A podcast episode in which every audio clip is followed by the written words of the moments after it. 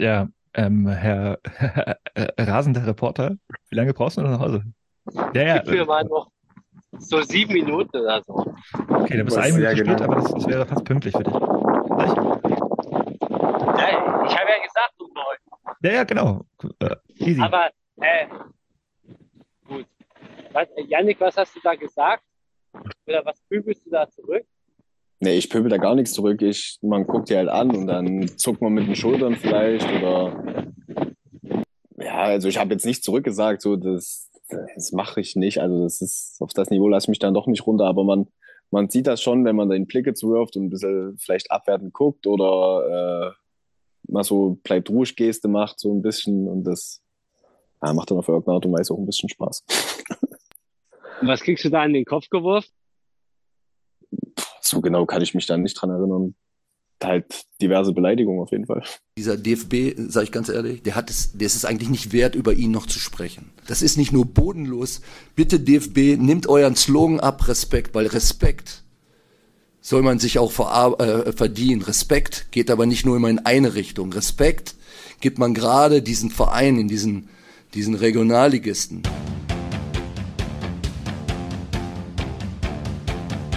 Chemie ist wie Fußball, Chemie ist Klassenkampf. Chemie, das ist wie eine Sucht. Aufstiegsspiele, Abstieg, Aufstieg, Deutsch, zweimal deutscher Meister. Der Kloppi, weit, weit nach vorne, nach Buri, gewinnt das Kopfballduell zu Druschki, der kann überhaupt schießen und Tor!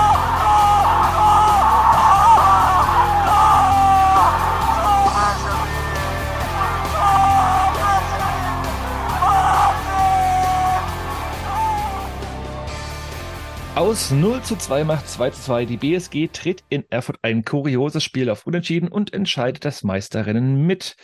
Wir blicken zurück auf den Punktgewinn in der Blumenstadt. Moin, Bastian. Hallo. Salü, Nils. Wunderschönen guten Abend. Hola, Max. Hallo. Mein Name ist Jonas und weil wir nicht nur in den Rückspiegel, sondern auch nach vorne gucken, haben wir einen Gast hier im chemischen Element Nummer 98, der im Steigerwaldstadion auf dem Rasenstand, aber auch ja, in Schosebus seine Töppen geschnürt hat.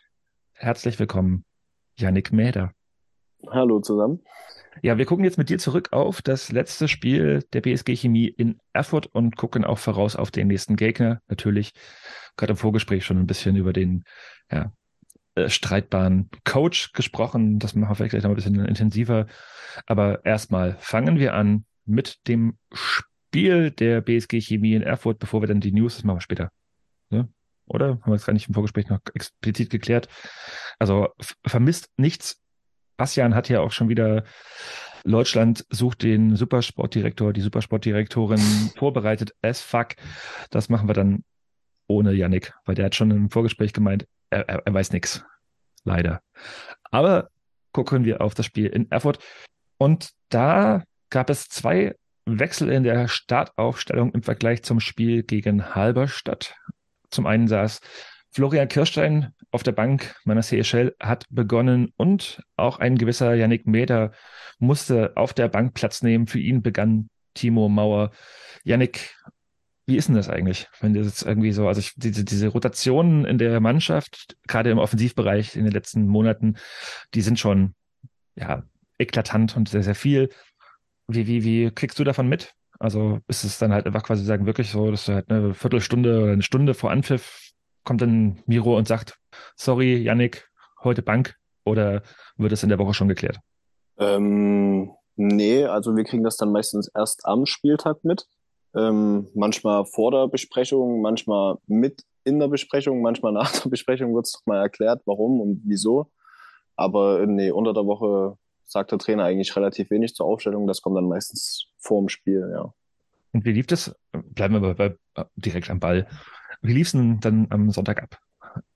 Das Gespräch, also, also gab es da ein Gespräch oder?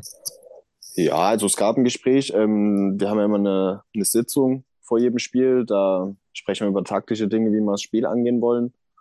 Und unter anderem auch äh, über die Aufstellung, die dann halt meistens angezeichnet wird. Und äh, dann sieht man seinen Namen oder sieht den nicht.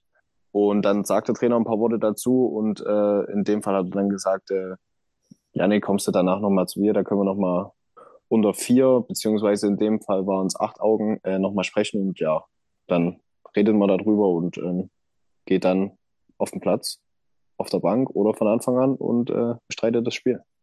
Aber war dir klar, dass du nicht spielst oder hast du gedacht, okay, könnte ja doch auflaufen vielleicht? Ähm, naja, klar war mir das nicht. Man hofft es natürlich immer. Also man kann natürlich dann aber auch die Gründe verstehen, warum es dann nicht so ist. Ähm, aber nee, also klar war mir es nicht. Wird das überhaupt begründet dann in der konkreten Situation? Also es wird schon begründet. Ähm, natürlich sieht man das als Spieler meistens einen Ticken anders als der Trainer, weil jeder Spieler will spielen, dafür ist man ja Fußballer geworden. Aber ähm, im Nachhinein oder wenn dann wirklich die Emotionen dann raus sind, dann kann man das schon verstehen und äh, geht damit auch in Einklang, ja. Du sprachst gerade von acht Augen, das heißt quasi sagen wahrscheinlich Stefan Karo noch dabei und Christian. Achso, okay, gut, also beide Co-Trainer. Ja, und Typ. genau, Okay. die waren noch mit dabei. Tja, und dann saßt du auf der Bank und hast gesehen, wie Kai Seidemann sehr, sehr früh vor seinem sehr, sehr gut gefüllten Steigerwaldstadion mit fast 2000 Fans aus Leutsch auf 1 zu 0 stellt, stellt und äh, der hat extra dann auch noch für Nils den Pistolero-Jubel ausgepackt. Ähm, was, was denkt man sich da so auf der Bank in dem Augenblick? Mm, scheiße, weil es war in meinen Augen ein wirklich sehr vermeidbares Tor. Ähm, jetzt haben wir ja ihn fast geschenkt. Wir wissen, also wir wussten, dass äh, Erfurt gute Umschaltsituation hat und dann halt ähm, so einen unglücklichen Fehlpass zu spielen, der dann zum Tor führt, ist nicht schön gewesen, weil wir wussten, dass wir darauf sehr aufpassen müssen. Das ist nämlich was ganz Spannendes. Also ich, ähm, bei Erfurt vor allem, mich hat die ganze Hinrunde von Erfurt hat mich sehr erinnert an unser, also gut, da warst du selber noch nicht bei der BSG dabei, aber so vor äh, drei Jahren in dieser abgebrochenen Corona-Saison war Chemie ja auch ganz groß darin, das Spiel aufzuziehen, was Erfurt macht. Also umschalten, umschalten, umschalten und eigentlich nicht viel anderes. und dass genau dann das passiert, was eigentlich Chemie am allerbesten selber kennen sollte, weil die meisten Spieler, die damals dabei waren, auch heute noch da sind. Äh, wie, wie, wie war die Vorbereitung auf diesen Gegner, der eigentlich so einen, so einen äh, ehemaligen Chemiestiefel spielt? Ähm, wir hatten wirklich im Verhältnis eine relativ lange Videositzung vor Erfurt, ähm, weil sie es halt wirklich in der Saison äh, sehr, sehr gut machen und auch Räume bespielen, die vielleicht nicht jede andere Mannschaft in der Liga bespielt. Und da haben wir uns halt davor einen Plan gemacht, wie wir die Räume gut zustellen können, beziehungsweise wie man den Gegner früh unter Druck setzen können. Ähm, und halt solche Fehler beziehungsweise Entscheidungen zu äh, verhindern, die da getroffen werden. Das geht natürlich nicht immer über 90 Minuten und dass es halt so früh in so einem Spiel gleich passiert, war natürlich unglücklich. Ja, es war die zehnte Minute, also wirklich sehr, sehr früh und eigentlich sah es auch, also ich habe das Spiel nicht komplett gucken können, war nicht im Stadion und äh, habe das quasi in dieser MDR-Konferenz die erste Halbzeit zumindest sehen können. Ja, und es sah nicht gut aus und vor allem, als dann noch Osayam, Osayamen, Osawa heißt er, äh, einen, einen absoluten Sonntagsschuss am Sonntag ausgepackt hat, stand es noch vor der Halbzeit 2 zu 0. Wie hast du das wahrgenommen, dass man das Spiel noch gedreht hat? Ähm, ja, also erstmal zu dem 2 zu 0. Ich weiß gar nicht, wie die Entstehung überhaupt war. Ich glaube, erstmal hätte er davor das Tor schon fallen können, hätte Wender den Ball nicht aus der Linie geklärt. Ich weiß aber jetzt gerade nicht mehr aus dem Kopf, wie es zu der Situation kam. Ähm, das ist überhaupt so eine Chance, ja. Und dann ähm, verteidigen wir halt nicht gut genug, beziehungsweise gehen nicht auf den Ball, lassen ihm halt ein bisschen Platz und dass er dann so einen Schuss äh, reinschießt, das kann passieren. Das ist halt, das ist bei uns schon passiert, das ist äh, bei vielen anderen Mannschaften schon passiert. Also das ist jetzt äh, nichts, was man so verhindern kann, sage ich mal. Ähm, das muss man dann hinnehmen und annehmen vor allem und äh, sich halt dagegen stemmen. Und das haben wir dann in der zweiten Halbzeit gemacht. Ähm, waren ein bisschen aktiver, hatte ich das Gefühl, mit dem Ball.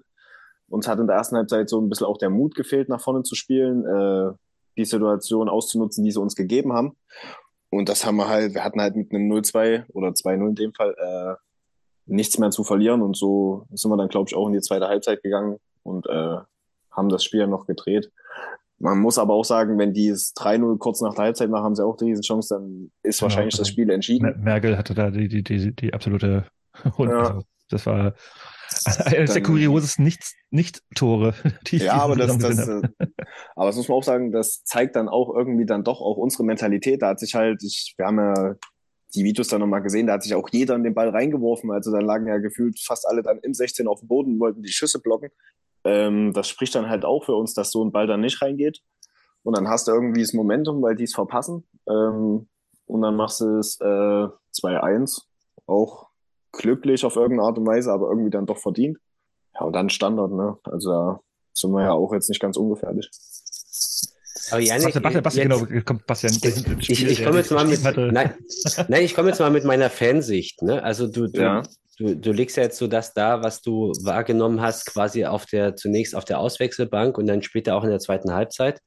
Und ich habe mich in der, um ehrlich zu sein, in der ersten Halbzeit ein bisschen geärgert, weil ich hatte so den Eindruck, dass wir, naja, so ein, oder ihr, ja, so ein, so einen lustlosen Sommerfußball, um jetzt mal zu provozieren, spielt, ähm, wo es halt eben klar um nichts mehr geht, währenddessen um äh, bei Erfurt ging es um alles oder nichts.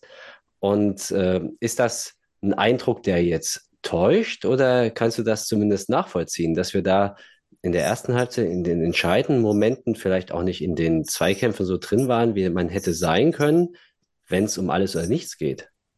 Ja, das kam vielleicht so rüber, aber das war auf jeden Fall nicht die Idee, die wir hatten, sag ich mal. Also wir schenken kein Spiel her, das ist einfach so und wir gehen auch kein Spiel an, was wir nicht gewinnen wollen. Ähm, das war auch gegen Halberstadt so, da hätte man das auch denken können, aber ähm, nee, wir waren vielleicht nicht so aggressiv oder vom Kopf in der ersten Halbzeit da, wie Erfurt das war.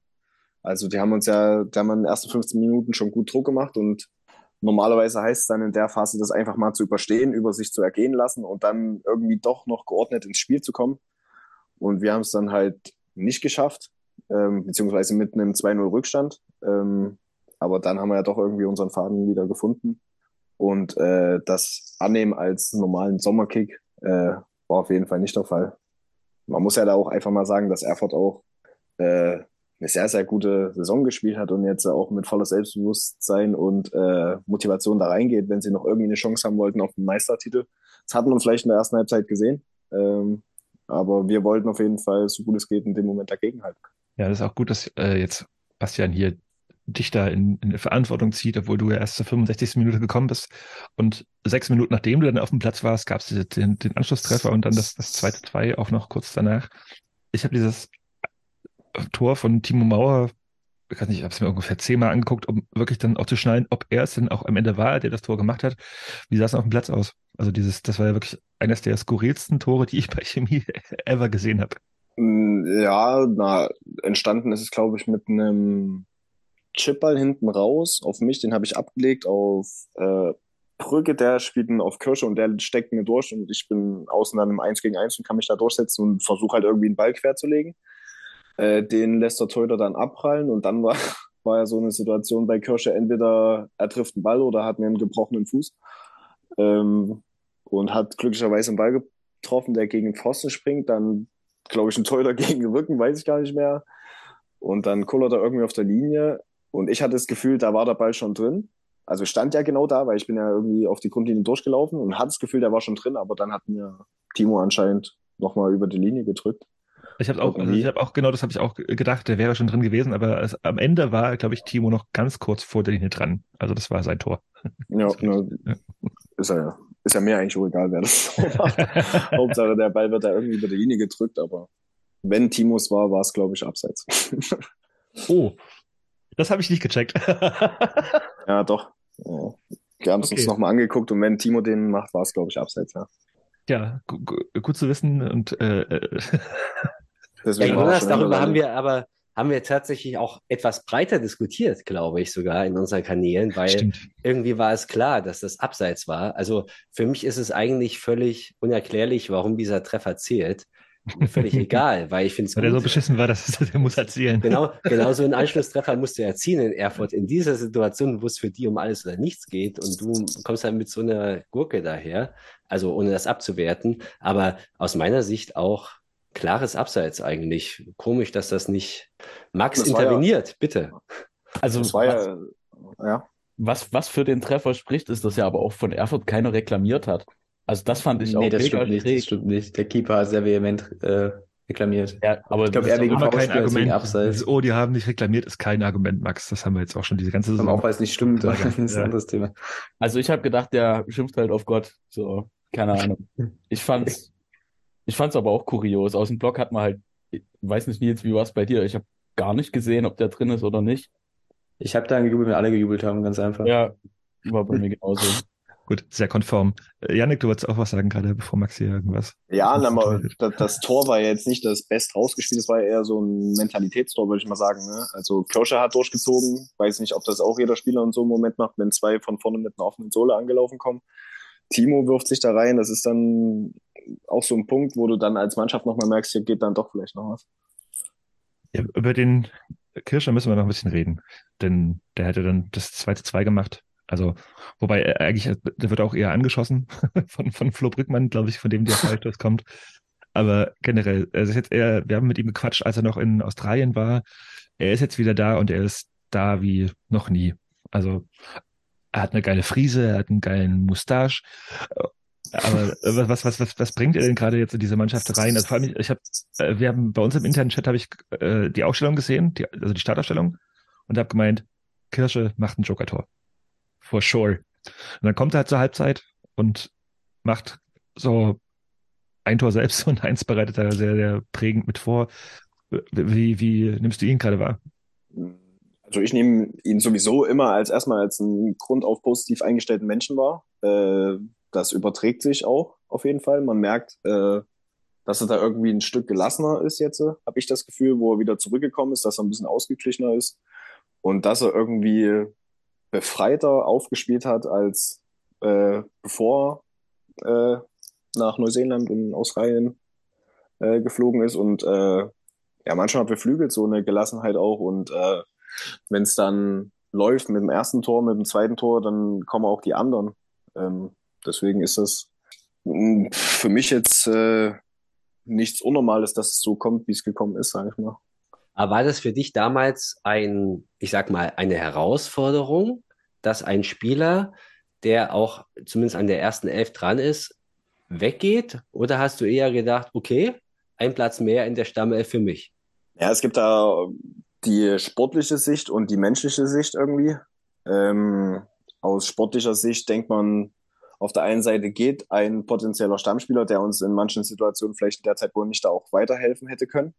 Ähm, auf der anderen Seite sieht man natürlich auch seine Chancen und Chancen für seine Mitspieler noch, ähm, auch auf eine automatische Spielzeit zu kriegen. Und äh, menschlich, äh, dann gönnt man das dem auf jeden Fall so. Ich wusste ja nicht, wie es davor ist. Es scheint ja schon geplant gewesen zu sein, bevor ich überhaupt gekommen bin. Und dann gönnt man ihm das, dass er die Reise macht mit seiner Frau, dass er sich den Traum erfüllt. Und ähm, so wie es passiert ist, äh, ist es ja für alle gut ausgegangen. Ja, und das Spiel ist am Ende auch halbwegs gut ausgegangen, wobei es hätte auch noch viel, viel besser ausgehen können. Also Florian Brückmann und auch du hättet, hättet, das, hätte, das, hätte das Spiel auch noch locker auf 3 zu 2 für Chemie drehen können. Warum nicht? Mm, Das müsste man jetzt Brücke fragen.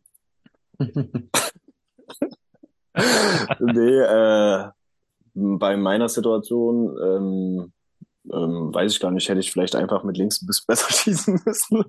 äh, einfach ins Tor. Ich war irgendwie dann doch irritiert, vielleicht wie frei das Tor war und äh, wie wenig Präzision gereicht hätte, dass der Ball reingeht. Ich dachte wirklich, ich muss ihn genau da in die Seitentasche legen, aber hätte dann vielleicht doch der einfache Ball aufs Tor gereicht. Ähm, und äh, bei Brücke, ja, dann haben ihn vielleicht auch irgendwie die Kräfte verlassen.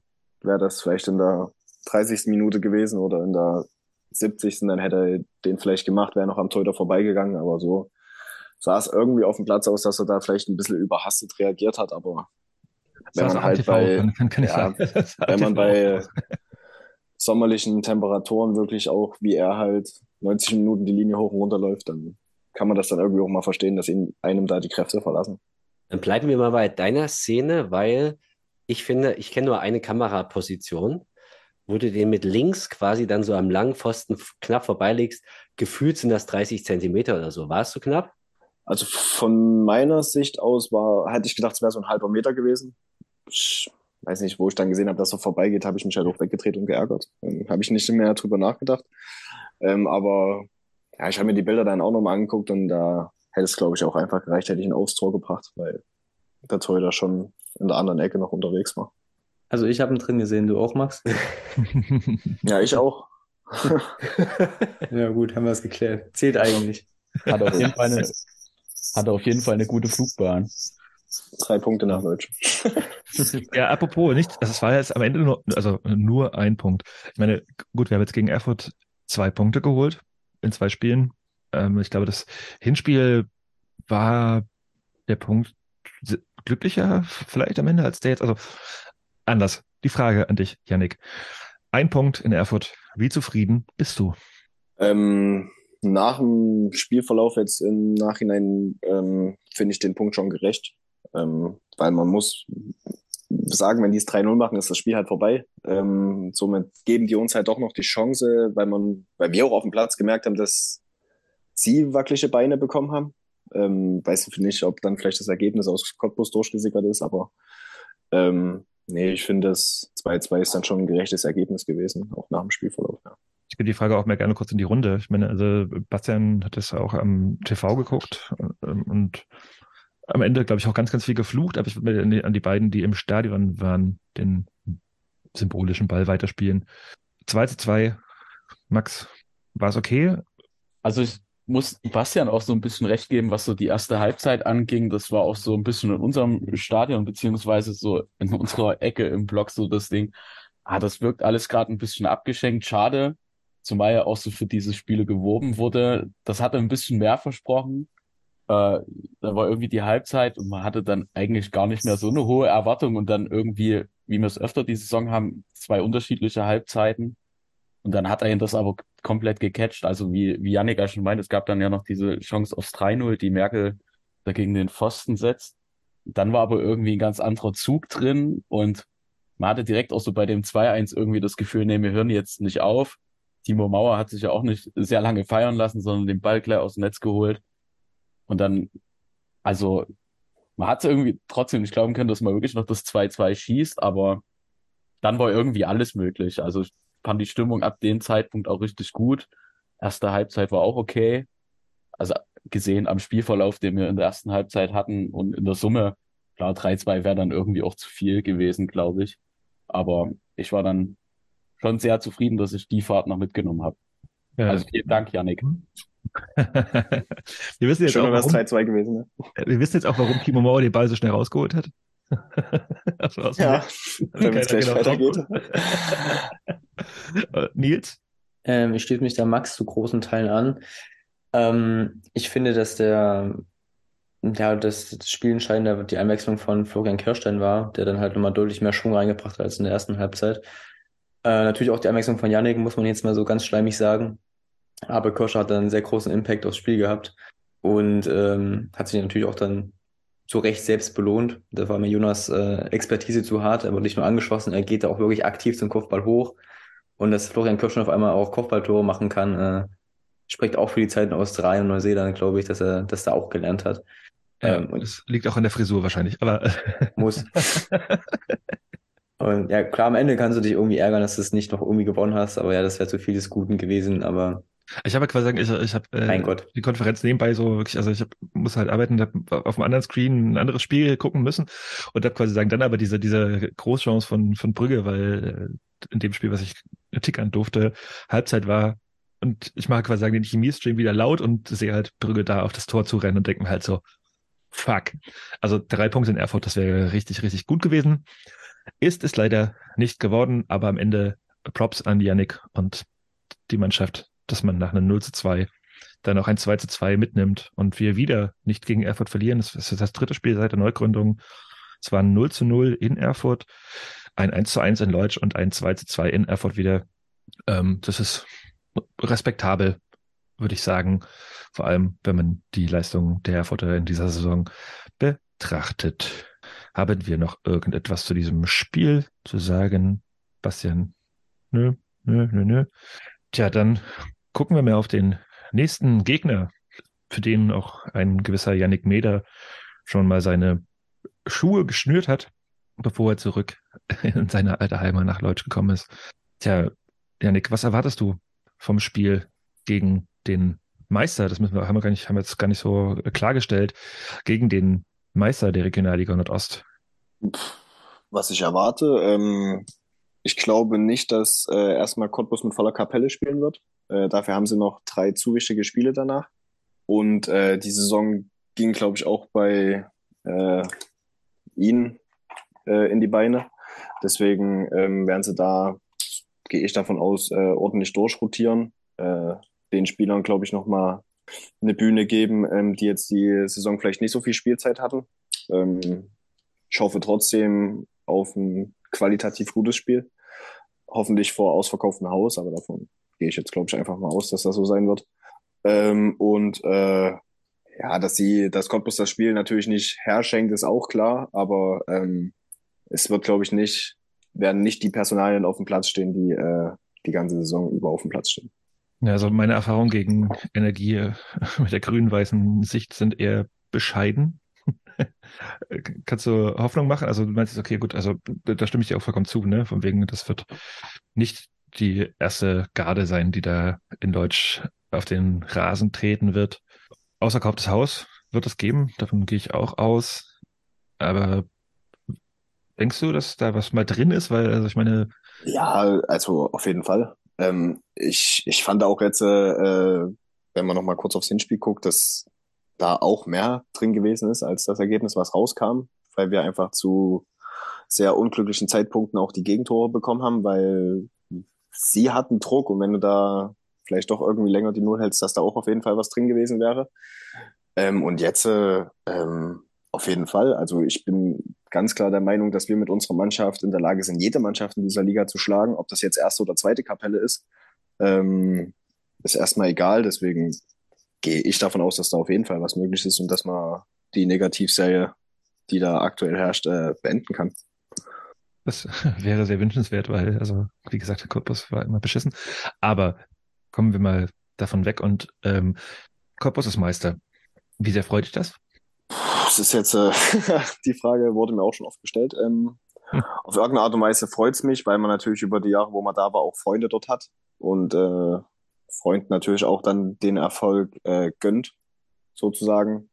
Ähm, sie sind ja auch noch nicht aufgestiegen, äh, muss man ja auch ganz klar sagen. Da warten ja auch noch zwei schwere Spiele. Ähm, deswegen, nee, ich finde auch am Ende dieses Jahr völlig verdient Meister geworden. Ähm, und, ähm, ja, dass mich das jetzt äh, für den Verein freut und für Freunde sozusagen, die da noch sind, da würde ich zustimmen. Aber ja, mir ist es eigentlich dann doch eigentlich egal, wer Meister wird, wenn es wir nicht sind. Aber also diese ganze, also ich weiß nicht, ob du das mitbekommen hast aus der Ferne, wie Pele Wollitz, ähm, ja, nochmal, der hat sehr, sehr scharf gegen den DFB geschossen. Es gibt auch quasi sagen, also Unterhaching ist noch gar nicht klar, ob die überhaupt antreten oder ob sie dann ihren Platz noch vielleicht an Würzburg oder sogar noch an Bayern 2 abgeben. Also das ist, das ist alles gerade, also ich nehme es wahr in meiner eigenen Twitter-Bubble als große Diskussionspunkte. Hast du das aus der Ferne mitbekommen und äh, also, juckt dich das noch? Oder? Also, dass ich davon, dass Haring vielleicht gar nicht antreten will, das habe ich überhaupt gar nicht mitbekommen. Also ich habe nur ein Interview gehört äh, nach dem Spiel von den Spielern von Cottbus. Ähm, und da habe ich es zum ersten Mal gehört. Ich wusste davon ehrlich gesagt gar nichts, dass die da wahrscheinlich oder vielleicht nicht antreten wollen wollen, schrägstrich können. Also es geht ja um können, ja, also Lizenzauflagen also, und so weiter und so fort. Und, ja, so. Und also so Peter Wolle hat quasi sagen, so, also der hat den DFB als Witzverein bezeichnet und äh, das war sehr, sehr schroff. Aber gut. ja, so ist er manchmal. dann schon ein direkter Typ, wenn es um sowas geht, ja. Gut, dann äh, weißt du da auch nicht mehr als wir, aber äh, vielleicht, wenn wir gerade bei Pele Wallet sind, du hast unter ihm gespielt. Was war die geilste Situation, die du mit ihm jemals erlebt hast? Ähm, die geilste ähm, Situation ähm, war, ähm, da ist mein Opa ähm, verstorben, ähm, letztes Jahr im Frühjahr. Und dann war ich halt ein paar Tage nicht da und dann bin ich zurückgekommen, äh, hatte mich mitgenommen mit nach Auerbach, hat mich dann eingewechselt und dann habe ich ein Tor geschossen und dann ist er zu mir auf den Platz gerannt, äh, obwohl das halt nur Auerbach war, sage ich mal, in dem Moment und ich dann ein Tor gemacht habe und hat sich halt sehr herzlich gefreut, dass ich das Tor gemacht habe und gejubelt. Das äh, war dann schon für mich persönlich eine der ähm, schönsten Erinnerungen an ihn. Ja. Wir hatten es im Vorgespräch schon, dass äh, er, glaube ich, also ich habe ich hab, ich hab, Menschenfänger gesagt. Äh, das, das ist er anscheinend für die Leute, die unter ihm spielen. Das ist, Ja, eine, er ist, ist eine traurig schöne Ja. Geschichte, die du gerade erzählt hast. Aber ja, er, er, er vermittelt nach außen dann manchmal doch so ein Bild, was vielleicht nicht immer zutrifft auf ihn. Ich habe ihn irgendwie als sehr herzlichen Menschen wahrgenommen, der für seine Spieler irgendwie alles gibt. Äh, intern, sage ich mal, vielleicht nicht nach außen, ähm, aber wir hatten immer das Gefühl, dass man sich auf ihn verlassen kann und dass er sich halt immer vor uns stellt. Ähm, egal, ob das jetzt positiv oder negativ ist. Äh, deswegen kann ich da über ihn fast nichts äh, Schlechtes sagen, außer dass er dann vielleicht dann doch manchmal zu emotional ist in manchen Situationen. muss ja auch nichts Schlechtes über ihn sagen. Das wollte ich ja gar nicht damit äh, e- evozieren. Ich frage mich nur, was, was, was ich gestern auch von ihm gehört habe, ist, äh, das, das ist ein Satz, der, der hat nachgeklingelt. Pele Wollitz sagt, das Stadion der Freundschaft hat den schlechtesten Rasen der Liga und die Trainingsbedingungen sind die schlechtesten in der ganzen Liga. Und ich kenne, also du bist jetzt irgendwie, ich weiß gar nicht, der gefühlt zehnte Spieler, mit dem wir aus Deutsch quatschen und äh, alle lieben es, in Deutsch zu spielen, aber sind halt einfach sich dessen bewusst, dass, dass die Trainingsbedingungen nicht so ideal sind, aber dass er halt sich da hinstellt vor die Kamera und sagt, okay, ja gut, der Rasen ist in Cottbus der schlechteste der ganzen Liga, die Trainingsbedingungen. Das stimmt ähm, zu 100 Prozent nicht. okay, gut. Also wirklich zu 100 Prozent ist das eine Falschaussage. Also ich habe mir auch schon so gedacht, vielleicht bieten wir denen einfach mal an, dass sie eine Woche dann bei uns trainieren können und wir bei denen, bevor sie äh, ins AKS kommen. Der Bastian, der Bastian hat gestern getweetet auch von wegen, ja, der schlechteste Rasen der Liga in Cottbus, aber äh, kommen wir nach Leutsch, nach Leutsch nächste Woche dann. Ja, stimmt, da war er noch nicht da die Saison. Ja. Vielleicht korrigiert er sich da nochmal. Naja, aber ja, der vielleicht neigt er auch dazu, manchmal sehr zu übertreiben. Ja. Ist das denn, wo wir gerade bei der Persönlichkeit Pele Wollitz sind, ist das eher von Vorteil oder eher von Nachteil für den Erfolg einer Mannschaft, wenn du ein Spiel, äh, einen Trainer hast, der sehr extrovertiert ist, der sich auch immer wieder in den Vordergrund spielt, ohne es jetzt zu bewerten, also positiv oder negativ, aber der eine große Wirkung hat nach außen, der sich auch, der auch gerne bereit ist, sich vor die Mannschaft zu werfen. Ähm, und ich meine auch, der niemanden so schnell hinhängt öffentlich jetzt. Also zumindest ist mir das jetzt nicht so bewusst, dass er öffentlich jetzt, außer vielleicht dem, dem, äh, dem Den Rasen, Platzwart, den Platzwart. den Platzwart, genau, den, den hat er mal Keeper. hingehängt. Aber, aber so einen Spieler hat er, glaube ich, noch nie hingehängt. Wie, wie, wie nimmst, nimmst du das als Spieler, als Mannschaftsmitglied wahr, ehemaliges? Naja, ähm, das kann einen auf jeden Fall äh, beflügeln, sage ich mal, weil er findet dann schon manchmal auch Worte als Trainer vorne im Spiel, ähm, die jetzt vielleicht kein anderer in den Mund nehmen würde und kann es auch auf eine emotionale Weise dann rüberbringen. Ähm, das kann für den einen Spieler vielleicht positiv sein, einen anderen Spieler setzt dann das vielleicht irgendwie auch unter Druck. Ähm, so war es bei mir jetzt nicht, weil, wie ich vorhin schon gesagt habe, bin ich da irgendwie ein bisschen abgehärtet und lasse es irgendwie nicht so nah an mich ran. Ähm, aber ähm, nee, es ist, so wie ich es wahrgenommen habe, dann doch eher ein positiver Impact auf die Mannschaft, wenn es ums Fußballerische geht. Also meinst du, ein Trainer wie Pele Wollitz macht die Mannschaft auch tatsächlich besser, als sie ist? Oder noch besser, wie auch immer? Mm, Wenn es um Einstellungssachen geht, um äh, Mentalität vermitteln, ist er dazu auf jeden Fall in der Lage, ja. In meinen Heißt- Augen. Halt, taktisch ist er nicht der. Ja, doch. Naja, bei Taktik und, äh, und Trainern, da ähm, gibt's immer eine Vorgabe, aber es gehört auf jeden Fall auch die Mannschaft dazu, die auch vor allem ihren eigenen Impact da reinbringt. So, die Mannschaft kann das annehmen, kann sich damit identifizieren oder halt nicht. So, ein Trainer kann eine Idee und eine Spielweise vorgeben, aber am Ende umsetzen muss ja die Mannschaft. Und äh, seine Idee war ja diese Saison dann anscheinend die richtige.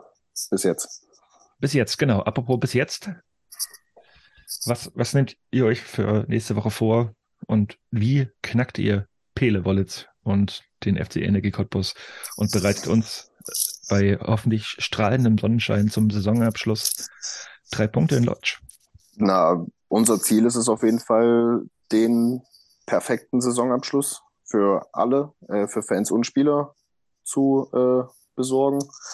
Und äh, ja, wie das geht, ähm, wahrscheinlich erstmal über die typischen Faktoren, die wir haben, äh, Mentalität und äh, Leidenschaft und äh, vielleicht dann doch noch das, die Motivation zu haben, am letzten Spieltag vielleicht noch einen Ticken mehr zu gehen als sie, weil sie halt gerade in einer anderen Position sind einfach.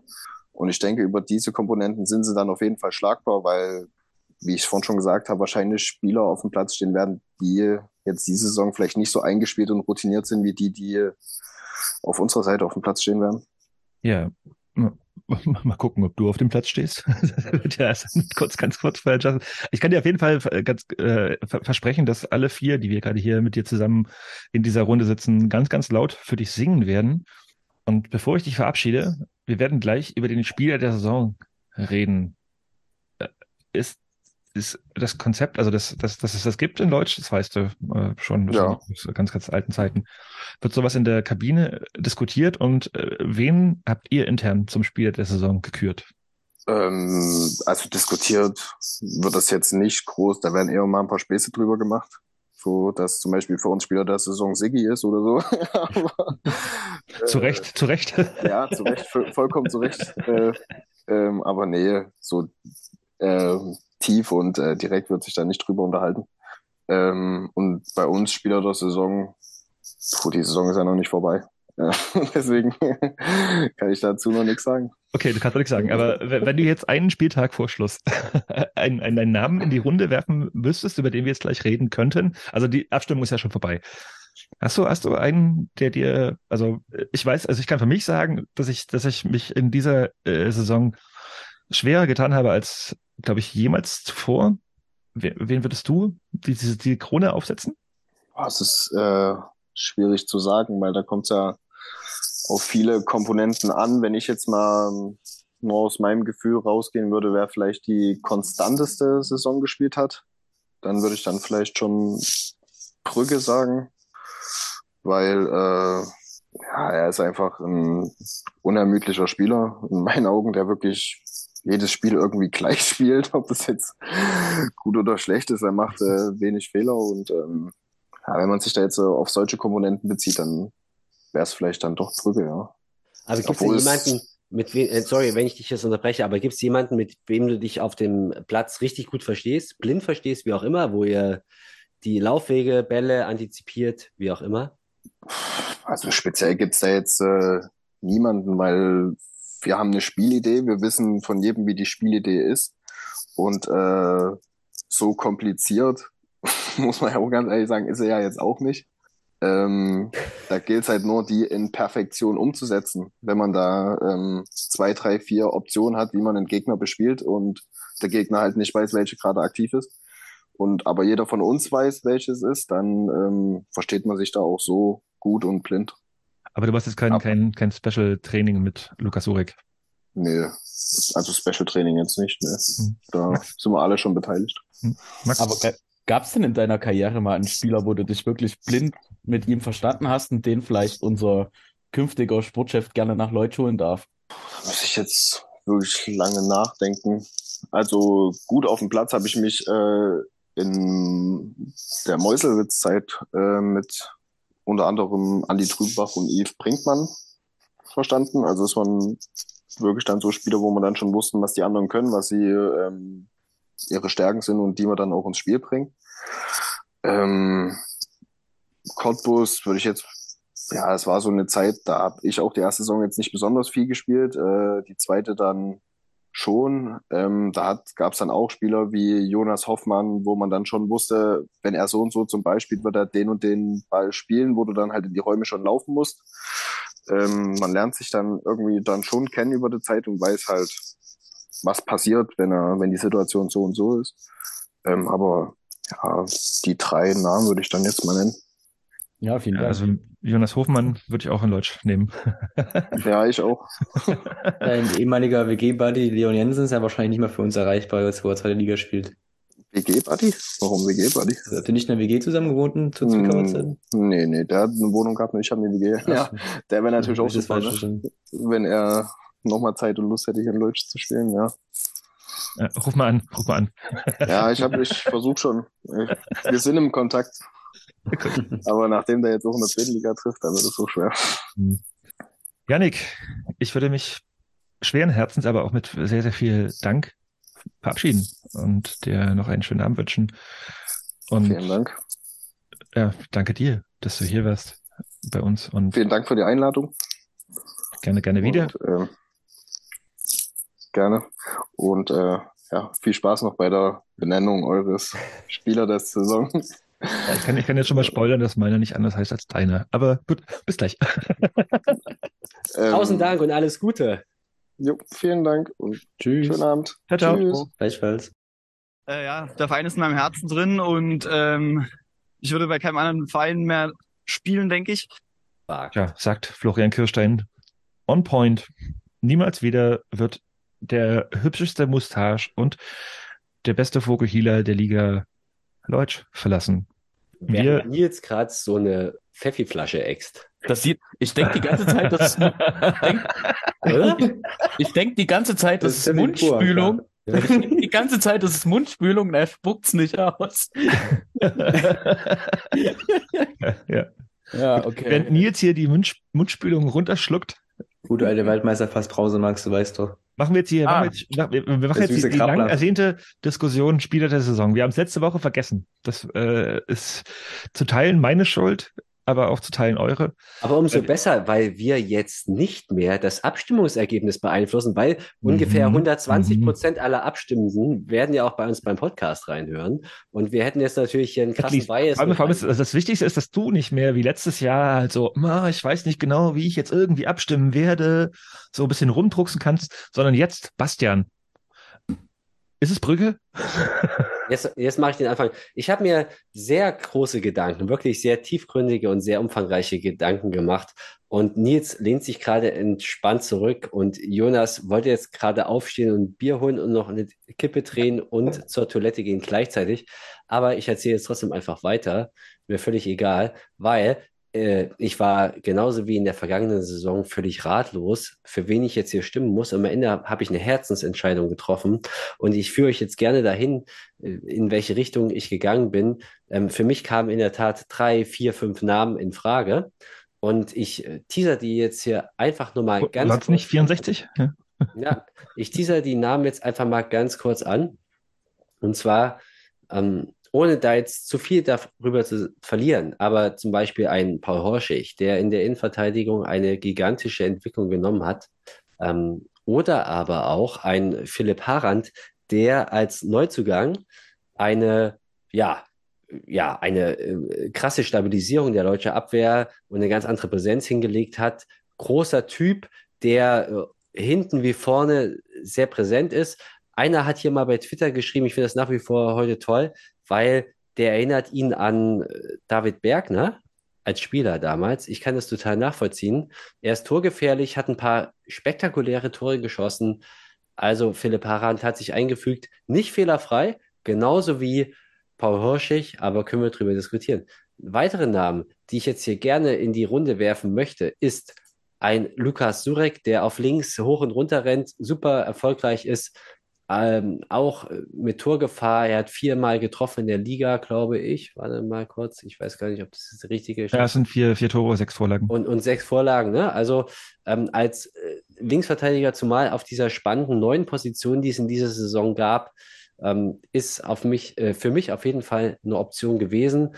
Und über wen wir auch noch reden können und dürfen, sind natürlich die ganzen Offensivkräfte. Das ist super spektakulär. Da ragt keiner heraus für mich. Aber ich möchte jetzt trotzdem, auch wenn das jetzt vielleicht seltsam wirkt, Florian Kirstein in die Verlosung werfen, weil der Typ ähm, ist einfach mal so drei Monate weg oder vier Monate, äh, turnt da in der Weltgeschichte rum und kommt dann zurück wie ausgewechselt und ballert da ein nach dem anderen rein, hat eine gigantische Punkt- und Torquote. Also er, er schießt, glaube ich, alle 900 Minuten ein Tor. Nee, warte, nee, er hat nur 900 Minuten gespielt, so rum. Also er hat mit Abstand von allen Offensivkräften das wenigste, den wenigsten Arbeitsnachweis gebracht, was die Zeit anbelangt, aber war damit mit Abstand am erfolgreichsten, weil er acht Tore in der Liga hat, genauso wie Manasseh Echel. Und ja, die Namen haue ich jetzt einfach mal rein. Aber die habe ich alle nicht gewählt, sondern ich, ich habe gewählt, wie in der Florian Brückmann, wen sonst? es tut mir völlig leid. Wie in der vergangenen Saison Florian Brückmann, aber ich habe eine richtig gute Begründung. Und zwar, die Begründung ist besser, als sie Yannick Meder gebracht hat. Äh, nee, umgedreht. Meine Begründung ist besser, als dass ich mich einfach nur auf Yannick Meder berufe. Weil der Mann hat natürlich total recht, der hat ja auch Ahnung für Fußball ganz offensichtlich und der also mehr als ich. Aber ich sage, Florian Brückmann ist der Feldspieler, er ist überhaupt der Spieler im Kader mit den meisten Spielminuten und er hat drei Tore selber gemacht, er hat sieben Tore vorgelegt. Er ist ein absoluter Aktivposten. Er schießt fast alle Standards, wechselt er sich ab mit Dennis Mast. Die sind oft und immer gefährlich, fast. Und äh, ich, ihr wisst ja, dass ich sowieso Fan von ihm bin, von seiner Einsatzbereitschaft. Da klappt nicht immer alles wie in Erfurt, dann, da ist er irgendwann mal fertig. Aber das ist einfach mein Spielertyp. Ich finde es großartig, dass er da ist. Deshalb Florian Brückmann jetzt feuerfrei. Was meint ihr? Es überrascht mich total, was Bastian Florian Brückmann gewählt hat. Und das Ding ist, ich habe es auch gemacht. Ich habe, ich habe davor gesessen vor diesem Sheet von, von, vom Fanclub Delisch, den man auch an der Stelle mal grüßen muss als äh, ewiger Ausrichter dieser Wahl.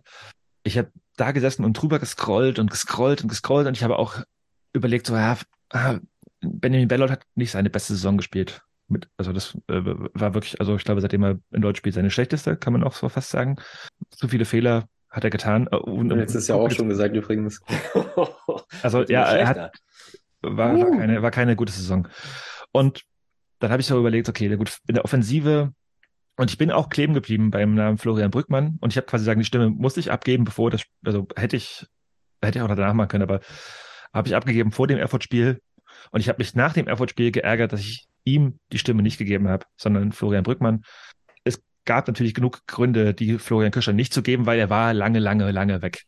Er war lange nicht dabei, war drei, vier Monate im Ausland und hat dem, hat der Mannschaft gefehlt.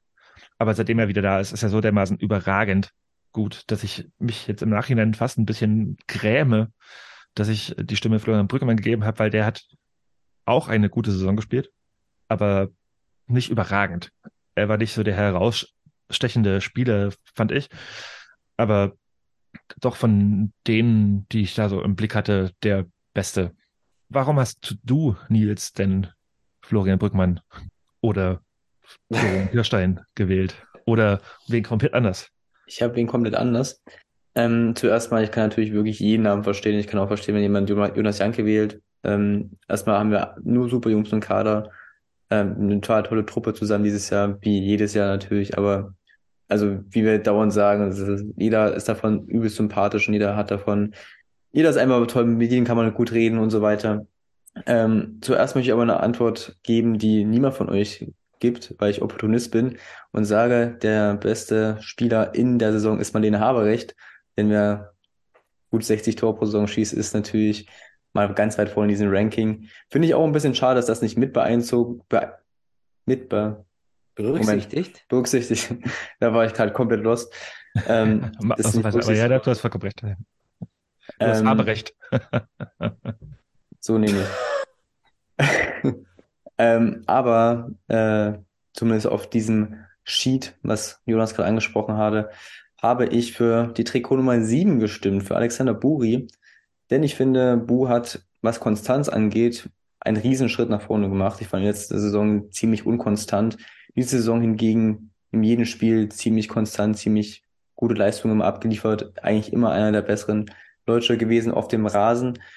Und ähm, wie gesagt, ich kann jede andere Stimme verstehen. Ich bin ja auch total großer Yannick Meder-Fan zum Beispiel. Das sage ich nicht nur, weil hier eine Folge da war. Ich bin auch riesengroßer Lukas Surek-Fan. Aber irgendwie hat mein Herz gesagt, dass Alexander Buri diese Stimme verdient und deswegen habe ich für ihn gestimmt. Ja, aktuell steht ja auch die BSG Chemie auf Platz 7, deswegen ist die Nummer 7 eine sehr, sehr logische Wahl. Jetzt bin ich total gespannt darauf, was Max sagt. Ja, also irgendwie bringe ich jetzt keine neuen Namen rein. Ich habe tatsächlich auch zwischen den zwei Florians äh, hin und her geschwankt. Und ich hatte vor der Saison mit einem guten Kumpel, mit dem ich oft auswärts fahre, die Wette, wer die meisten Tore schießt. Und ich hatte da eine Kiste Bier auf Florian Kirstein gesetzt und er auf Manasseh Echel. Jetzt ist es Kopf an Kopf und leider zählt aber diese Torquote nicht. Äh, die wäre halt schon ziemlich gut. Gibt ja noch ein Spiel, ne? Es gibt eben noch das eine Spiel. Und am letzten Spieltag äh, fallen ganz, ganz viele Tore, ne? Also ich wenn- meine, in diesem Spieltag schon 37 Tore in neun Partien. Vielleicht Ein- auch nächste Woche auch drei. Ja.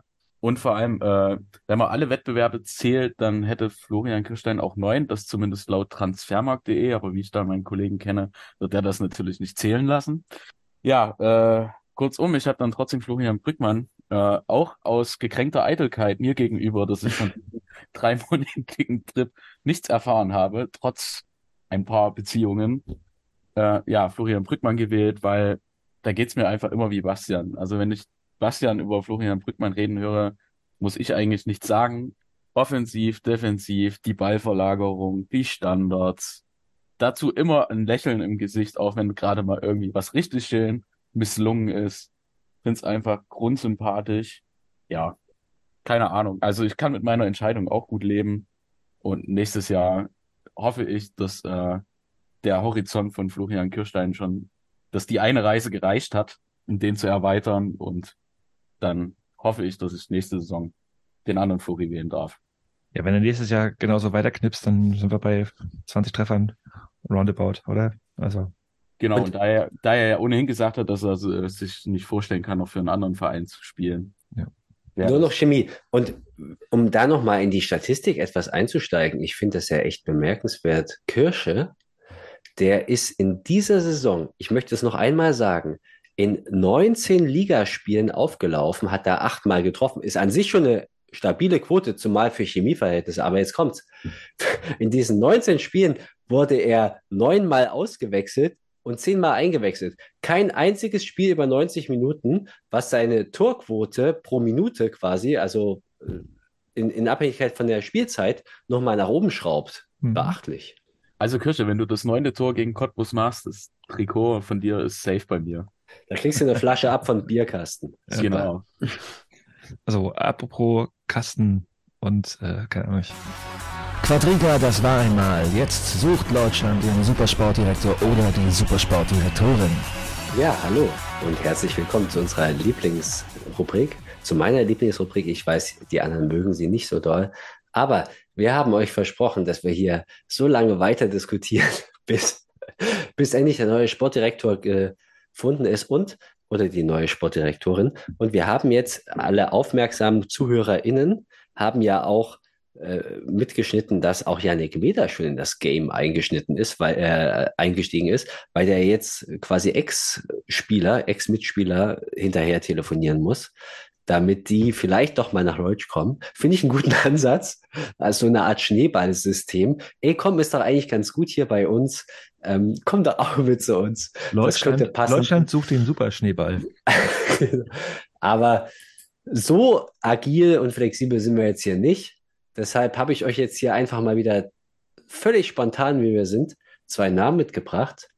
Einer ist äh, jung und einer ist alt. Ich beginne mit dem relativ jungen und das ist frisch, weil der Name ist Tobias Werner. Tobias Werner ist 37 Jahre alt, ähm, wurde heute, glaube ich, heute entlassen als Ja, nicht, nicht, nicht, nicht in Regensburg. Nee, doch, doch in Regensburg, nicht in Ingolstadt. So rum was. Ja. Ja, ich habe noch gar keine Stadt genannt, aber ich finde es okay, dass du das schon vorausahnst, was ich sagen möchte. Er wurde heute entlassen als Geschäftsführer, äh, Geschäftsführer Sport bei Jan Regensburg, die ja äh, abgestiegen sind in der zweiten Liga. Man muss aber auch zu seiner Ehrenrettung sagen, er war da erst seit dem 1.12.2022 beschäftigt und zuvor war er Sportdirektor in Jena, ist da auch, naja, auf eigenen Wunsch hin ausgeschieden, hat auch so eine personelle, persönliche Verbindung nach Süddeutschland, war vorher lange Zeit Spieler beim FC Augsburg in Bayern und äh, also unweit von Regensburg. Und ich glaube, das hing auch damals zusammen mit seinem Wechsel. Ist natürlich ein ostdeutscher Jung und äh, er hat da viel in Thüringen sich umgetrieben. Jonas, da kennst du dich aus, da kann ich dir nichts vormachen. Und hat da unter anderem beim ersten SV Gera in der Jugend gespielt, bei Karl Jena, hat da auch in der Männermannschaft gespielt, dann eine relativ steile Karriere hingelegt, ist bis zum Bundesligaspieler gebracht, unter anderem Augsburg, Stuttgart, Nürnberg. Und ähm, ja, ich habe ihn so persönlich als Augsburger Spieler vor Augen. auch so ein Typ Arbeitstier und äh, immer auf dem linken Flügel unterwegs gewesen. Und nach der Karriere dann auch, ja, relativ straight in, in die Funktionärsposition gewechselt und war dann auch hier in der Region, also Bayern und dann halt bei KZ Jena unterwegs. Jonas hat diesen Namen ins Spiel gebracht und weil er jetzt gerade so aktiv gehend, würde ich ihn jetzt gerne um seine Meinung bitten zu, zu dem Kandidaten Tobias Werner. Ich habe ihn, ich habe ihn vorhin ins Spiel gebracht, weil ich gemeint habe, er wurde in, äh, ich habe es genau falsch gesagt, er ist jetzt gefeuert worden in Regensburg. Regensburg. Ja, ich Nicht in Würzburg. Ingolstadt habe ich gesagt. Ach Gott. Würzburg weiß ich, dass sie Regionalliga spielen. In Regionalliga kenne ich mich aus. ähm, ja, und ich hatte quasi sagen, vorhin dann ins, ins Spiel gebracht, das äh, wäre jetzt ein Name, der jetzt aufgrund der aktuellen Situation natürlich hier in dieses äh, Big Game der LSTS reinkommen muss, weil er gerade so akut in, ja, auf, auf Jobsuche ist. To be honest, ist der zu groß. Also der hat sich aus Jena verabschiedet, was ja auch eigentlich, also ne, sind wir ehrlich, ein Regal über uns war oder immer noch ist. Und da ist er halt gegangen in die zweite Liga. Und ich glaube nicht, dass er in Leutsch sich dann denkt, cool, Sportdirektor. Daran glaube ich nicht. Nils, ist es denn eine Meinung, die du teilst?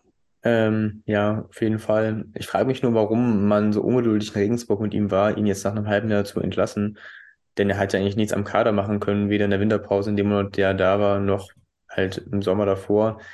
Man hätte jetzt mit ihm eigentlich ganz in Ruhe ähm, ja, den, den Drittligakader aufbauen können. Oder ich weiß nicht, die sind, glaube ich, noch nicht fest abgestiegen, aber zumindest kurz davor. Ähm, frage ich mich schon, warum das dann jetzt so ja durchaus voreilig entschlossen wurde. Ähm, aber wie gesagt, auch jeder sucht immer noch einen Geschäftsführersport bzw. einen sportlichen Leiter. Magdeburg ebenso. Ich denke mal, ja, an sowas wird er sich orientieren. Vielleicht äh, bleibt er auch irgendwo in Bayern, da wird bestimmt auch irgendein Verein nach irgendwas suchen. Was macht eigentlich Ähm, Uli Kahn gerade? Oder macht dann Salihamidzic? Den machen wir nächste Folge. Ja, ich glaube leider ist auch ein Regal zu hoch für uns, aber ich glaube, also ich würde ihn jetzt relativ kompetent einschätzen, aber ein Regal zu hoch. Also Nils, um den Ball aufzugreifen, der Jan ist so gut wie abgestiegen, weil er einfach ein um 15 Tore schlechteres Torverhältnis hat als die Arminia Bielefeld, die auf dem Relegationsplatz liegt, ein Spieltag Aber noch ist alles Nils, drin. Nils jucken Torverhältnisse nicht. Da ist er Ja. immer, da ist er immer Ja, Auch wenn es da, 100 Tore wären. da ist noch alles drin. Okay, Er hat genau 100 Tore plus für die, für die, für die Frauen der BSG Chemie. Da ist er auch immer noch skeptisch Die- gewesen. Das sind 15 Tore überhaupt nichts. das Argument akzeptiere ich und jetzt möchte ich die Argumente hören von Max, warum Tobias Werner in der kommenden Saison als Sportchef in Leutsch aufläuft. Uh, ich hatte meine Argumentationslinie im Kopf ein bisschen anders aufgebaut. Äh, vielleicht ganz kurz, äh, warum der in Regensburg äh, geschasst wurde. Es ist tatsächlich so, dass der zwar nur einen Spieler geholt hat, aber nach der Saison steht der Verein bis dato auch nur mit einem Spieler da. Und er hat es nämlich in der Winterpause nicht geschafft, irgendwelche Verträge zu verlängern. Ich hatte mich davor mal so ein bisschen belesen. Und das ist natürlich irgendwie schon dünn, wenn du dich dann quasi als, naja, Absteiger in die dritte Liga komplett neu aufstellen musst. Weiß nicht, ob das gut ist. Ich fand den, seine Transfers in Jena eigentlich immer ganz geil. Also so Moyomo, Pascal Verkamp geht, glaube ich, auch auf seine Kappe. Ein äh, Burim Halili. Halili, Mhm. genau, wollte ich auch eben sagen, äh, dazu holen. Den Maxi Kraus hat er irgendwie auch zu einer zweiten Luft von Unterhaching verschafft. Davon profitieren die eigentlich jetzt auch noch. Osterhellweg. Das sind schon geile Transfers irgendwie, die ich glaube, man aber mit unserem Budget und unseren Voraussetzungen auch ohnehin nicht stemmen könnte. Ja, Aber um mal kurz hier was, einen, einen Gedanken in den Raum zu werfen, ne? Also ich meine, ich habe auch ge- gerade sehr äh, das gleiche äh, äh, Axt, die gleiche Axt da ins, ins Feld geworfen und gesagt, okay, gut, das, der ist eine zu große Nummer, aber du hast gerade ein Argument gebracht, der ist jetzt quasi sagen, da in Ingolstadt, Ja. in Regensburg äh, ge ge gescheitert auf Ja, eine Art und Weise, die unverständlich ist. Also das hat Nils ja auch gesagt. Also der, der hätte da nicht gefeuert werden müssen, zwangsläufig. Vielleicht hätte er wieder Bock auf, äh, Bock auf so ein bisschen mehr, bisschen mehr Ostdeutschland, ein bisschen mehr cozy, bisschen mehr Leutsch. Mhm. Also zum Beispiel bei Chemie gefällt mir das ja eigentlich gerade, dass wir so auch diesen langfristigen Weg gehen wollen und Verträge relativ früh verlängert werden. Wenn sich jetzt bei Tobias Werner so ein bisschen rausstellt, dass er das lieber so ein bisschen auf die lange Bank schiebt und dann alles neu macht der Sommer, habe ich jetzt nicht so viel Bock drauf. Ich glaube, das passt auch nicht zu unserem Konzept. Ich freue mich über diese angeregte und doch auch sehr seriöse Diskussion über die Personalie Tobias Werner. Ich halte sie persönlich auch für unwahrscheinlich, einfach weil, wie ihr gesagt habt, er sicherlich ein, zwei Regale zu weit oben da liegt und da kommen wir nicht hoch. Aber ja, ich denke, das ist ein guter Mann. Der ist hier im Osten verwurzelt und äh, hat auch seine Kontakte, seine Erfahrungen. Im Prinzip ist so einer ein Geschenk für einen Verein wie Zeiss Jena, weil er da seine persönlichen Bezüge hat und da wirklich, denke ich, auch viel einbringen kann, also mehr geben kann, als er nehmen kann, mehr, mehr Kompetenz geben kann, als er Geld nehmen kann. Also ich finde es immer gut, wenn es solche Karrieren gibt. Und ähm, deshalb möchte ich jetzt auch gleich nahtlos übergehen zu dem zweiten Namen, den ich euch heute mitgebracht habe. Maximaler Kulturschock jetzt, aber wir bleiben in Thüringen. Mein zweiter Kandidat, den ich heute mitgebracht habe, ist ein sehr, sehr alter Bekannter. Und zwar ist das Jürgen Raab. Jürgen Raab ist 64 Jahre alt, geboren in Zeulenroda. Max schlägt gerade die Hände über dem Gesicht zusammen, aber ich glaube, bei ihm hätte ich so die größten Supporter äh, vermutet für den größten Support vermutet für diese Personalie. Jürgen Raab ist aktuell immer noch in Amt und Würden und zwar beim, wenn ich es richtig sehe, VfB Pösneck, die mittlerweile in der Landesklasse spielen in Thüringen. Ihr erinnert euch vielleicht, ähm, alle Thüringen-Experten, dass die auch nicht vor allzu langer Zeit mal viertklassig waren, so vor 20 Jahren ungefähr. Aber gut, das ist lange her. Und Jürgen Raab ist natürlich einer der Helden der, der vergangenen zwei Dekaden im deutscher Fußball, war damals ein Aufstiegstrainer 2003. Hier sehe ich immer mehr Kopfschütteln und ähm, Hände über dem Gesicht zusammenschlagen, aber ich möchte trotzdem noch seine Karriere ganz kurz dozieren. Ich hatte gerade ganz kurz Angst, dass du Hans Meyer sagst. Ja, okay. Ich, ich, ich, also bei deiner Fußballexpertise kann ich natürlich nachvollziehen, dass du jetzt keinen Unterschied machst zwischen Jürgen Raab und Hans Meyer, aber das ist Ja, keine, es ist keine schon Identität. größer, ja. Es ist, äh, es ist keine Identität zwischen diesen beiden Personen. Ja, Jürgen Raab hat damals seine Trainerkarriere, nachdem er sehr lange Jahre als Spieler bei Karl Zeiss Jena gespielt hat, beim VfB Pößneck begonnen und war dann auch drei Jahre Trainer in Erfurt, bevor er über den Umweg Bursaspor, Co-Trainer damals, zum FC Sachsen-Leipzig gefunden hat und übrigens damals in einer sehr, sehr komplizierten Situation. Ähm, er kam im Sommer 2001 nach dem Lizenzentzug, dem Regionalliga-Abstieg, ähm, kam er mit einem absoluten Neuaufbau und hatte damals die Herausforderung, die Mannschaft neu aufzubauen beim FC Sachsen, war äh, da zwei Jahre am Stück tätig, hat in der zweiten Saison, in der ersten Saison respektabler, ich glaube fünfter Platz, dann ist er, äh, sind sie aufgestiegen mit einer beispiellosen Serie und dann gab es ein eher unrühmliches Spiel. Sein Abgang in Leutsch war nicht so gut, weil ja, da gab es dann eine relativ schnelle Trainerentlassung nach dem Aufstieg und dann wurde er nochmal später zurückgeholt. Eher unrühmliches Kapitel. Aber für Jürgen Raab ist das völlig egal, weil der hat ja noch eine zweite Karriere hingelegt, nämlich als Co-Trainer. Und zwar jetzt sind wir bei Hans Meyer. Als Co-Trainer äh, unter Hans Meyer hat er unter anderem mit dem ersten FC Nürnberg den DFB-Pokal geholt. Wirklich sehr spektakulär. Und äh, da lag damals der deutsche Fußball am absoluten Boden, als der, ich glaube 2007 oder 2008 den Pokal hochgereckt hat.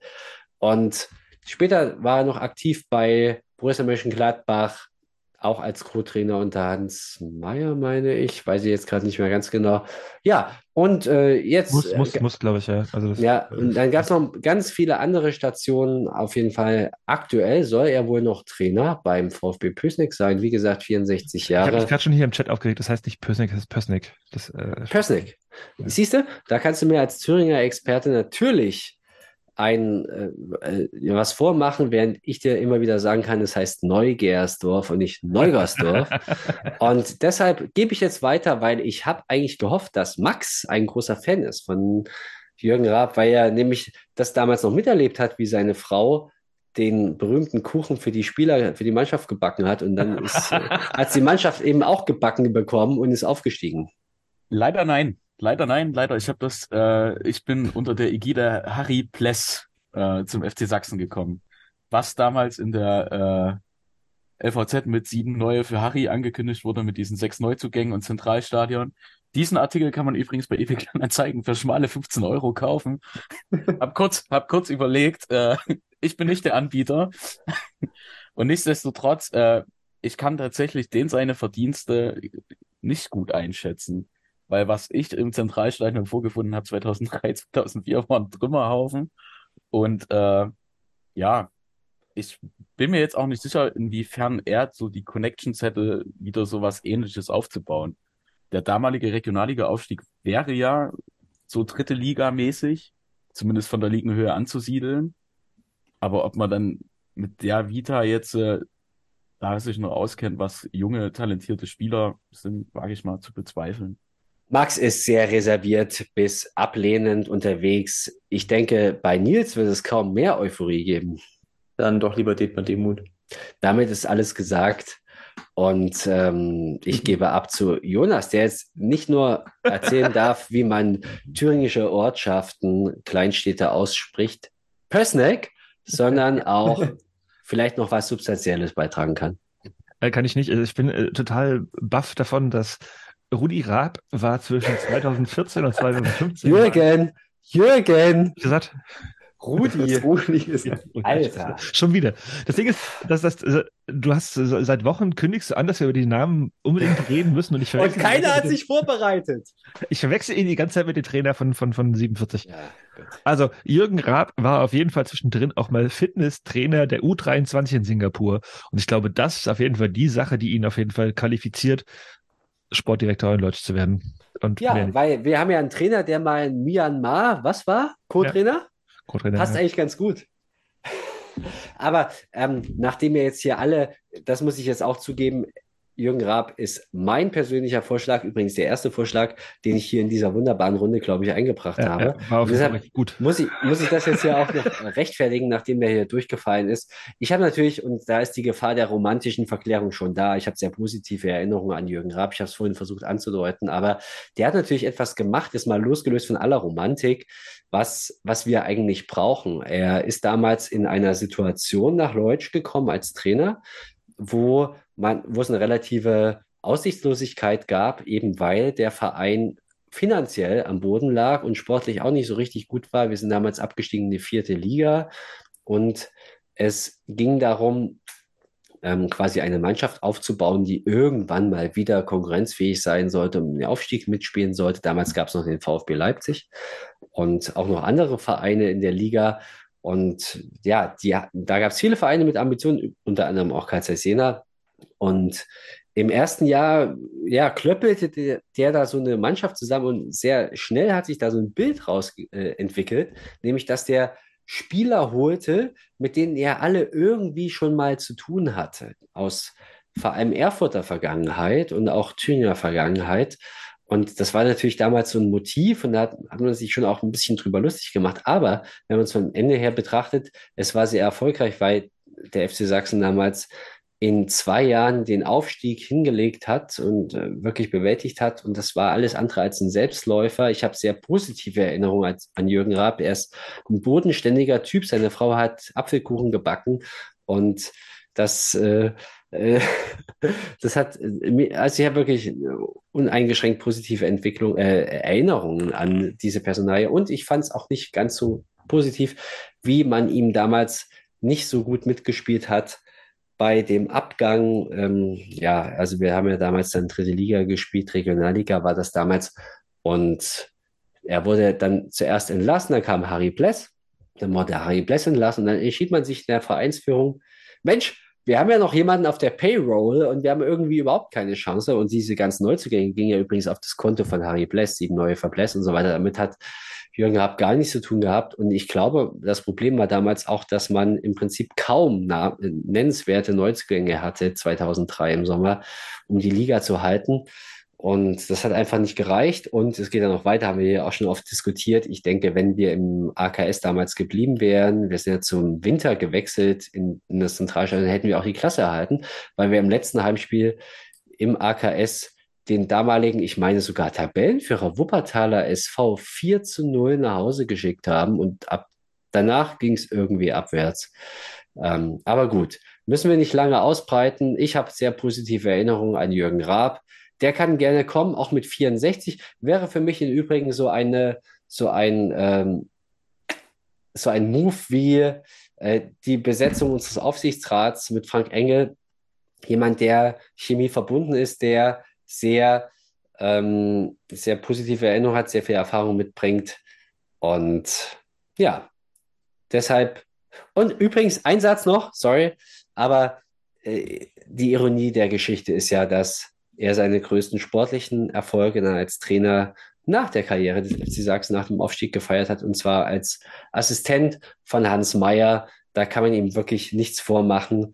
Krasse Karriere hingelegt. Also für mich kann Jürgen Raab gerne kommen, wenn er ehrenamtlich arbeitet, vermutlich.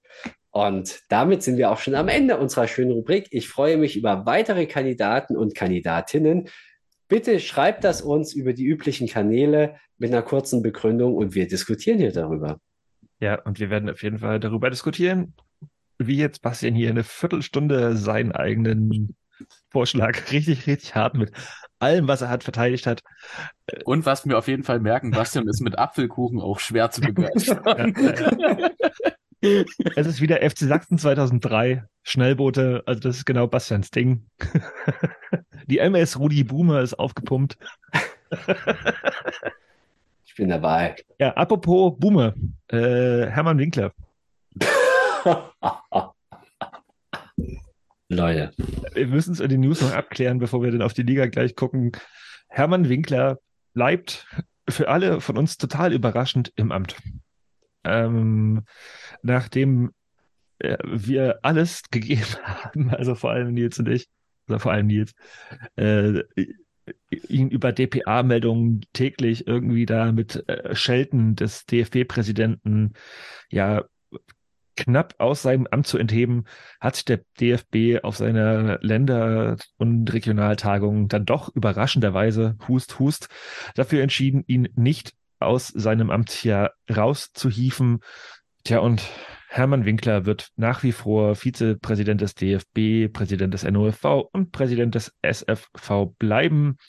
Er hat sich entschuldigt für seinen Post, der in Richtung Volodymyr Zelensky ging. Also hat sich nicht bei ihm entschuldigt, natürlich nicht, sondern entschuldigt beim DFB. Und der DFB hat die Entschuldigung, äh, die Entschuldigung angenommen. Ja, und äh, ich gebe ab an äh, die, die Winklerzentrale nach Delitzsch. Äh, tja, war das jetzt eine überraschende Entscheidung? Müssen wir noch darüber reden? Ja, nein, also die Hoffnung stirbt natürlich immer zuletzt. Ähm, sie stirbt halt trotzdem. Aber ja, es war irgendwie uns allen, glaube ich, schon klar, dass da jetzt nicht allzu viel passieren wird. Trotzdem hat man nach der Menge an Meldungen und irgendwo die Aufmerksamkeit, die darauf lag, etwas auf mehr gehofft als nur so eine, ja, mehr als nur halbherzige Entschuldigung, weil es war ja nicht mal wirklich eine Entschuldigung, es war ja eigentlich eine Rechtfertigung dafür. Ähm, es ist natürlich absolut schade, dass der DFB halt die eigenen Werte, die man sich ja die, auf die Fahnen schreibt, natürlich nicht einhält. Aber da, das überrascht, glaube ich, auch keinen wiederum. Ähm, vielleicht positiv kann man jetzt so weit denken, dass Winkler halt jetzt eben in dieser Öffentlichkeit steht, die er eigentlich immer meiden wollte, die er so nicht haben wollte in dieser Form. Ähm, und er wird sich halt jetzt nicht nur an eben diesen Dingen weiterhin messen müssen, sondern auch an seiner sportlichen, an, an sein Schaffen als NOV-Präsident. Denn die Vereine gaben ihm ja bis Ende Mai eben diese Deadline für die Schaffung der Mehrheit äh, einer Regionalliga-Reform. Und das ist ja in anderthalb Wochen fällig. Und nicht mal anderthalb Wochen. Ähm, ich hoffe, dass die Vereine davon nicht abrücken und darauf beharren, denn Winkler hat eben seitdem nichts geschafft, wie zu erwarten. Also kann ich nur hoffen, dass mehr Vereine als auch nur wir und TB den Herrn Winkler kritisch beäugen und auch mehr Fans halt auch da, dafür sorgen, dass er kritisch in der Öffentlichkeit steht. Das ist noch ein weiter Weg, glaube ich, aber wir sind einen großen Schritt weiter und ich glaube, wir werden alle nicht aufgeben, bis das endlich geschafft ist. Ich glaube, das kann man, das kann man festhalten nach dieser ganzen aktuellen Debatte um ihn. Hermann Winkler steht im Rampenlicht wie noch nie, obwohl wir schon seit drei, wann, wann ist er ins Amt gekommen? Das war doch 2020, ja. Äh, vor, vor, vor drei Jahren ins Amt gekommen ist, wo Bastian den ersten Artikel geschrieben hat und seitdem machen wir halt irgendwie hier so Beef und inzwischen reagieren darauf sehr, sehr viele Leute. Das ist gut, finde ich. Nicht nachlassen, weiter gucken. Ja. Apropos weitergucken, wir haben eine Sache komplett vergessen beim Spiel, so jetzt nicht für das Überleiten auf den Spieltag, aber eine Sache müssen wir noch quasi sagen vorne ranstellen, weil bei einem Spiel haben wir ja schon länger gesprochen. Und zwar bleiben wir oder kommen zurück nach Erfurt. Fabian Gerber bleibt Trainer. Ich habe auch Trainer gesagt, ne? Also Trainer. Äh, in Thüringen sagt man Trainer. Äh, des Rot-Weiß Erfurt über die Saison hinaus. Das war lange noch in Zweifel, aber er hat heute seinen Vertrag oder gestern seinen Vertrag verlängert und der Erfolgsgarant, den ähm, Jetzt kannst Nils, kannst du gerne gleich nochmal erzählen, wie wir letztes Jahr da drüber gedruckst haben, ob er jetzt äh, Haupttrainer ist oder nicht und wir dich da korrigiert haben, was aber völlig falsch war. Äh, fast gerne mal zusammen, aber ich meine, Fabian Gerber bleibt weiterhin im Amt und Würden und äh, ist schon für Erfurt ein fetter, fetter, fetter Erfolg, oder? Definitiv. Also er hat zwar mein Kneipenschlägerei-Ranking nicht so gut abgeschnitten, aber fachlich ist er äh, ein guter Trainer und halt mit seinem Vater da als Investor anscheinend auch eine sehr gute Kombi, die den FC Rot-Weiß da sehr gut getan hat und wiederbelebt hat. Ähm, kurz zu deiner Anspielung. Ich hatte heute die Prediction-Folge die Saison, also Folge 61 gehört. Und da wurde ich korrigiert, als ich sagte, dass ja das Trainerduo zwischen Goran Mischewitsch und Fabian Gerber eben nicht mehr besteht, sondern Fabian Gerber alleiniger Trainer ist. Und da wurde ich vehement von euch allen korrigiert, dass es ja bei Transfermarkt so steht, dass es nicht eben doch noch diesen, diese Doppelfunktion gibt. Und wir hatten in der letzten Folge eben mit Ronald darüber geredet, der gesagt hat, dass Goran Mischewitsch mehr oder weniger vielleicht auch nur ein Spielerberater war und einfach nur rumhing und niemand so wirklich wusste, was er eigentlich da tut. Was, der meldet sich? Nee, nee, nee. Doch nicht mehr? Okay. Jedenfalls, ich habe wie immer recht, das muss ich kurz festhalten.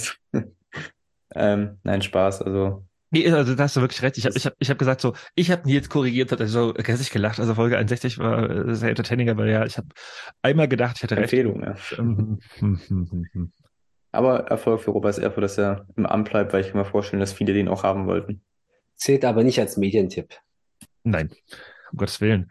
Wer auf jeden Fall weg ist zur nächsten Saison, ist Volkan Uluc. Habe ich gehört im Regionalliga Nordost, Nordost Podcast gerade frisch ins Amt gehievt beim BAK, nachdem man äh, Benjamin Duda da herausgeworfen hatte nach einem Negativlauf. Aber ja, Volkan Ulic hat da auch jetzt nicht so viel drehen können und ja, weg ist er wieder zur neuen Saison. Ich weiß gar nicht, ob er jetzt am letzten Spieltag nochmal in der Seitenlinie stehen wird, aber vielleicht kommen wir über den Herrn Ulic zum ersten Spielrückblick des vergangenen Spieltags denn der BRK gewinnt. Und danach sagen die Tschüss, Ulic. Aber ja, auf jeden Fall, äh, Susek und zweimal Richter bescheren die drei Tore für den Berliner AK beim 3 zu 1 gegen Viktoria. Gunte erzielt das zwischenzeitliche 1 zu 2. Ich sehe ganz viele googelnde Gesichter, glaube ich, aber Nils, Nils, äh, safe as ever, war auch ein guter und verdienter Sieg von BRK. Und du nix, aber äh, Volkan Uluc, Rauswurf, okay. Naja, für mich klingt es nicht so wie nach dem Rauswurf, also er hat ja, glaube ich, Vertrag bis Saisonende und hat jetzt auch selbst entschieden, den nicht verlängern zu wollen. Ob das jetzt wirklich seine Entscheidung war oder ob das einvernehmlich war oder nur vom Verein, das wissen wir jetzt natürlich nicht. Es macht schon Sinn, weil ja, das passt jetzt nicht so wirklich zum BRK, zur BRK-Philosophie. Die hatten jetzt immer relativ junge Trainer mit Benjamin Duda und davor Daniel Meyer. Ähm, ich glaube, die wollen ja wieder. André war das, glaube ich, oder? Ich weiß, also Daniel und André sind ja diese Brüder, ich weiß ehrlich gesagt André Meyer war, der, André Meyer war, glaube ich, der vom, vom HFC. Oder, Bastian? Das war ja der, der dann zum HFC gegangen ist vom BRK. Max nickt. André hieß der, glaube ich. Ja. Das sind genau dieselben, die beim, beim HFC zum BRK, Jonas. Dann gibt es noch Volker, der spielt da in der Abwehr beim BRK. Aber der ist war wirklich, also André Meyer war der, war der Scheißtrainer vom HFC. Das, Ja, aber egal. Max hat genickt. Ja, aber der BRK-Trainer ist zum HFC gegangen, es ist derselbe. Ja, ja, meine ich auch auch. Und der ist, der ist André, nicht, nicht, nicht Daniel. So habe ich es jetzt auch verstanden. Aber der André war doch der Dude von, der vor bei Aue war. Nein. Sein Bruder. Nein, das war Ist auch egal, gut, gerne. Ja, ja. Jedenfalls. Ja, googelt mal, ich google auch mal. Ich hatte eh recht. Ähm, habe ich vergessen, wo ich war. Ja gut, rein spielerisch sah es eher nach einem Testspiel aus. Totaler Sommerfußball. Ähm, die Spieler haben auch nicht mehr so richtig gejubelt. Das fand ich etwas lustig. Ähm, in der BRK, ja, ein bisschen mit Hinrundenform. Irgendwie so jeder Schuss war ein Treffer mehr oder weniger. Patrick Sussek mit einem sehr guten Spiel. Und äh, Viktoria hatte dem wenig entgegenzusetzen und ja, verabschiedet sich aus dem Heimspiel, aus der Heimspielsaison, ja, etwas unrühmlich. So, ich hatte recht. es geht um André Meyer war der Trainer vom BRK, Meinetwegen. der dann zum HFC gegangen ist. So long. Okay, wir waren jetzt quasi sagen bei einem total beliebigen und total egalen Spiel zwischen dem BRK und Viktoria Berlin.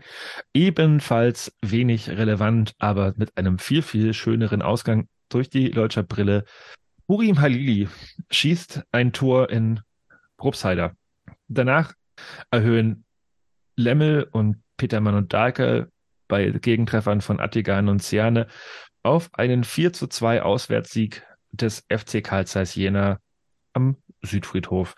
Alles eher unspannend. Was daran aber spannend ist, ist, dass die Thüringen-Meisterschaft noch offen ist. Und Bastian, du als Aller Thüringen-Fan hast da auf jeden Fall sehr, sehr gespannt drauf geguckt. Im Gegensatz zu dir bin ich leider kein Thüringen-Experte, aber ich weiß, dass Jena und Erfurt beide in Thüringen liegen. Und ich finde es schon ein bisschen spektakulär, dass äh, Karl Zeiss sich jetzt doch noch heranpirschen kann an Platz 2 und damit an Platz 1 in Thüringen. Ja, wäre vielleicht noch so ein kleines Saisonziel für die Sportler dort. Und klar, bei Lok musst du erstmal gewinnen. War, denke ich, ein relativ ja, ungewöhnliches Spiel. Aber ich bin, ich bin überrascht, dass das so ausgegangen ist. Ich bin auch überrascht, dass zum Beispiel ein Jan Dahlke da seit Wochen einen kleinen Lauf hat und trifft, wie er möchte. Fast möchte man meinen.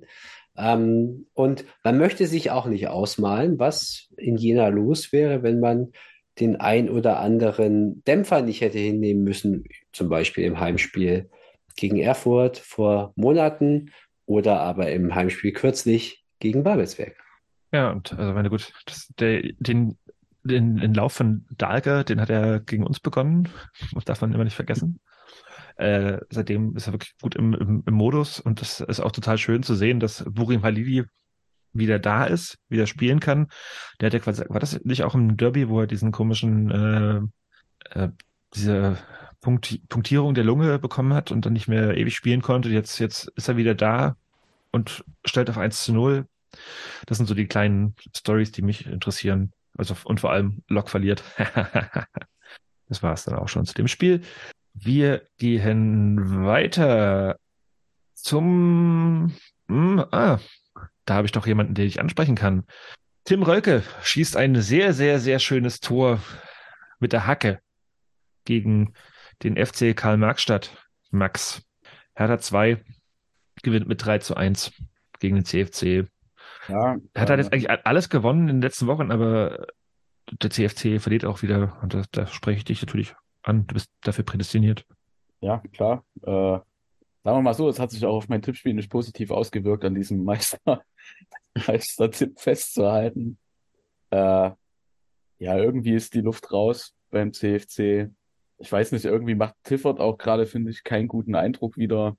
Wirkt sehr, naja, keine Ahnung. Es fehlt natürlich irgendwie jetzt beim CFC auch wieder die Perspektive. Also wenn wir jetzt ein bisschen auf die kommende Saison gucken, du hast diese Finanzprobleme, äh, es ist unklar, mit welchen Spielern überhaupt weitergearbeitet werden kann. Viel hängt da jetzt auch wahrscheinlich äh, von diesem Pokalfinale ab, was die noch gegen so ein paar Idioten ausspielen müssen, äh, wo wir dann wahrscheinlich trotzdem alle auf den FCK Marxstadt äh, halten. Äh, ja, keine Ahnung. Also ich kann schon verstehen, dass die jetzt auch nicht mehr alles raushauen, aber sich da so äh, das abschenken zu lassen, finde ich schwierig. Ja, Ich, ich, die, ich, zum, ein- ich zum Teil finde es aber eigentlich ganz gut, äh, dass da auch bei manchen noch nicht verlängert werden kann, da da durchaus auch ein paar Spieler dabei sind, die vielleicht für uns attraktiv sind. Ich denke, der, der ja, wahrscheinlich wertvollste Spieler, den die haben, ist der Kampulka. Der spielt auch trotzdem eine sehr gute Saison, hat damals auch im Pokalfinale gegen uns leider ein sehr schmerzliches Tor gemacht. Ja, aber ansonsten ist da schon nicht mehr viel vorhanden. also ich wollte gerade auf den von uns schon seit Wochen hochgejesten Felix Brückmann hinaus, der das einzige Tor Ja. geschossen hat für, für Chemnitz. Ansonsten natürlich trifft auch Nada El Jindawi für Hertha 2 neben Tim Rölke und Abdulatif macht am Ende das 3 zu 1. Felix Brückmann, da sind wir uns mittlerweile, glaube ich, alle einfach, das, äh, äh, alle einfach, sind wir uns alle einig, der wird auf jeden Fall die erste Verpflichtung von äh, Jürgen Raab für den kommenden Sommer werden. Das ist eigentlich schon in trockenen Tüchern, aber das Spiel ist jetzt auch nicht so mega wichtig gewesen. Viel wichtiger, also ist das 7 zu 0 des ZFC Meuselwitz in, im Poststadion, äh, Quatsch, nein, äh, äh, im, im Mommsenstadion, falscher Verein, im Mommsenstadion bei TB gewesen und ich gebe den Ball rüber nach ich kann dich gerade nicht ernst nehmen, Nils, mit deinem komischen Schnauzbart, den du dir jetzt irgendwie hier da reingeschoppt hast. Also, äh, wir, wir merken, wir merken, die Saison geht zum Ende. Chemisches Der ist in der Folge Äh, gewachsen, Mann. Ja, ja, genau. Also, der hat noch niemals einen Bart gehabt. Aber gut. Meuselwitz gewinnt 7 zu Hate 0 Speech. bei TB. Ja, sorry. Äh, eigentlich ging es doch, doch, zum Zeitpunkt war noch ein bisschen unklar, ob welcher Platz irgendwas. Aber wir können das jetzt schon mal hier so spoilern und äh, dick einrahmen. Das 7 zu 0 bedeutete auch den Klassenerhalt für die Zipsendorfer beim Tabellenletzten, der noch die Chance hat auf 100 Gegentore. Äh, vorne und hinten ein verdientes Ergebnis. Also die Ausspruchzusammenfassung war ja mehr oder weniger am Best of der Tore eigentlich. Also Ja, waren, sie, waren halt sieben Stück, ne? ja, kann man, kann man schwer weniger als fünf Minuten draus machen, ne? Aber ja, also es schien halt verdient, weil TB nicht viel entgegenzusetzen hatte, außer so ein, so ein halbes Schüsschen von Tekin. Dementsprechend geht das wahrscheinlich, also ich weiß nicht, ob es in der Höhenordnung geht, aber ja, also es ist halt die höchste Saisonniederlage für TB, dass die jetzt gegen Meuselwitz ausgerechnet fällt, ist schon etwas überraschend, würde ich sagen. Da hatten die schon deutlich desolatere Auftritte gegen bessere Vereine, denke ich. Ähm, der Meuselwitz hält eigentlich nicht aus eigener Kraft die Klasse, denn halt eher wegen dem Klassenhalt des HFC in der dritten Liga. Ähm, aber ja, die, die Dennis Borussia aus Berlin hat auf jeden Fall noch die Chance auf 100 Gegentore. Zwei fehlen noch am letzten Spieltag.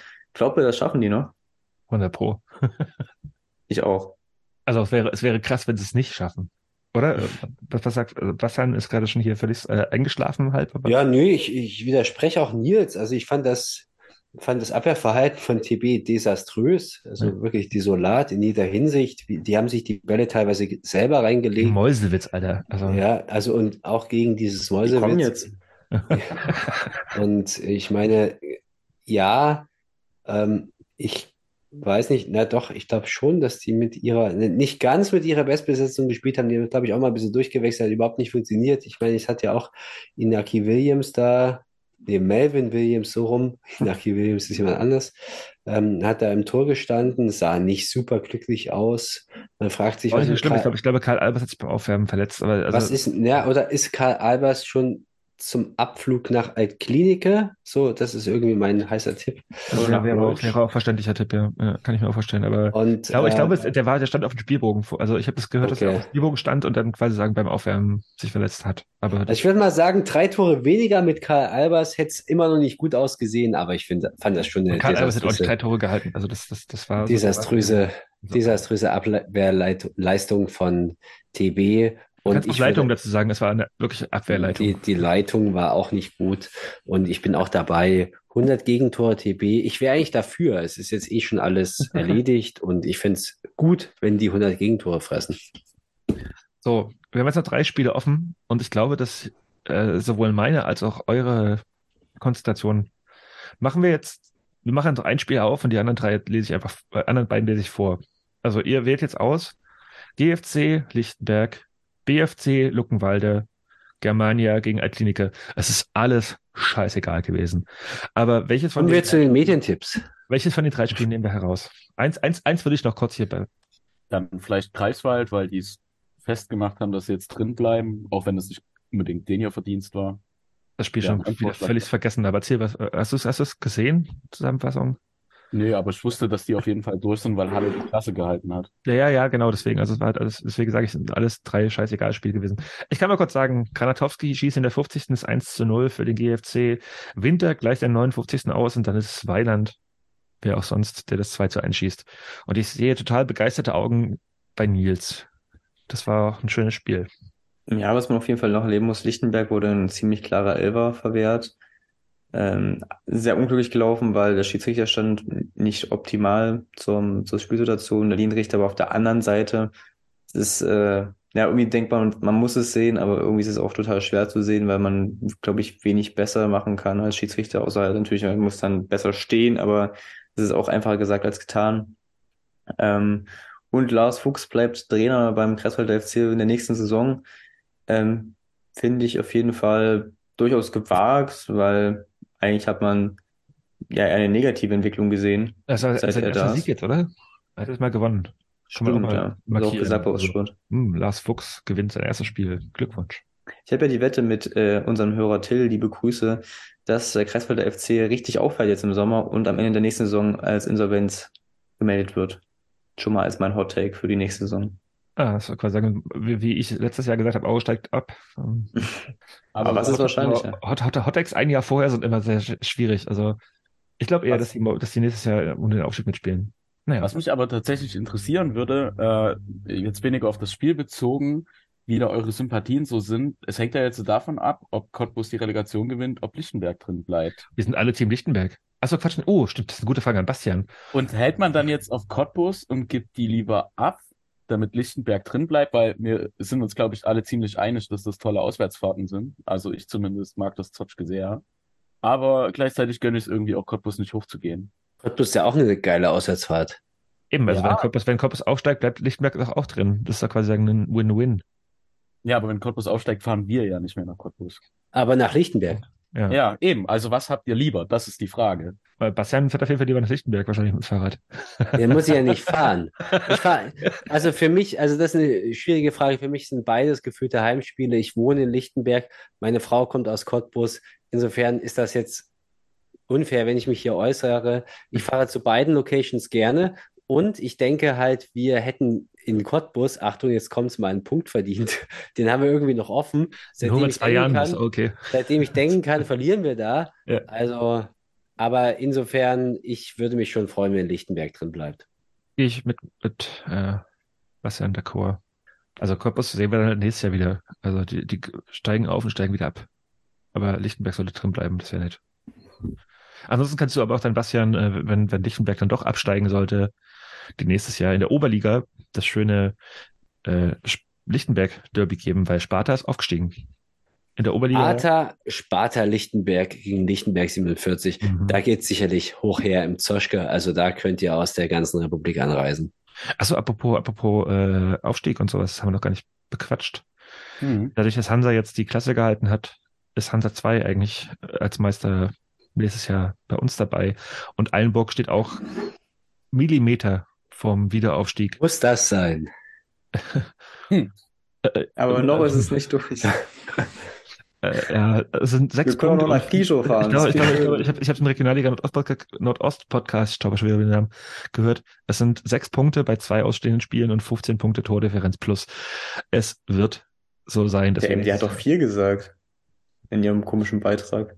Ja, das Ich meine doch, Einburg muss jetzt dem MDR solltest du nicht, dem. MDR solltest du nicht glauben.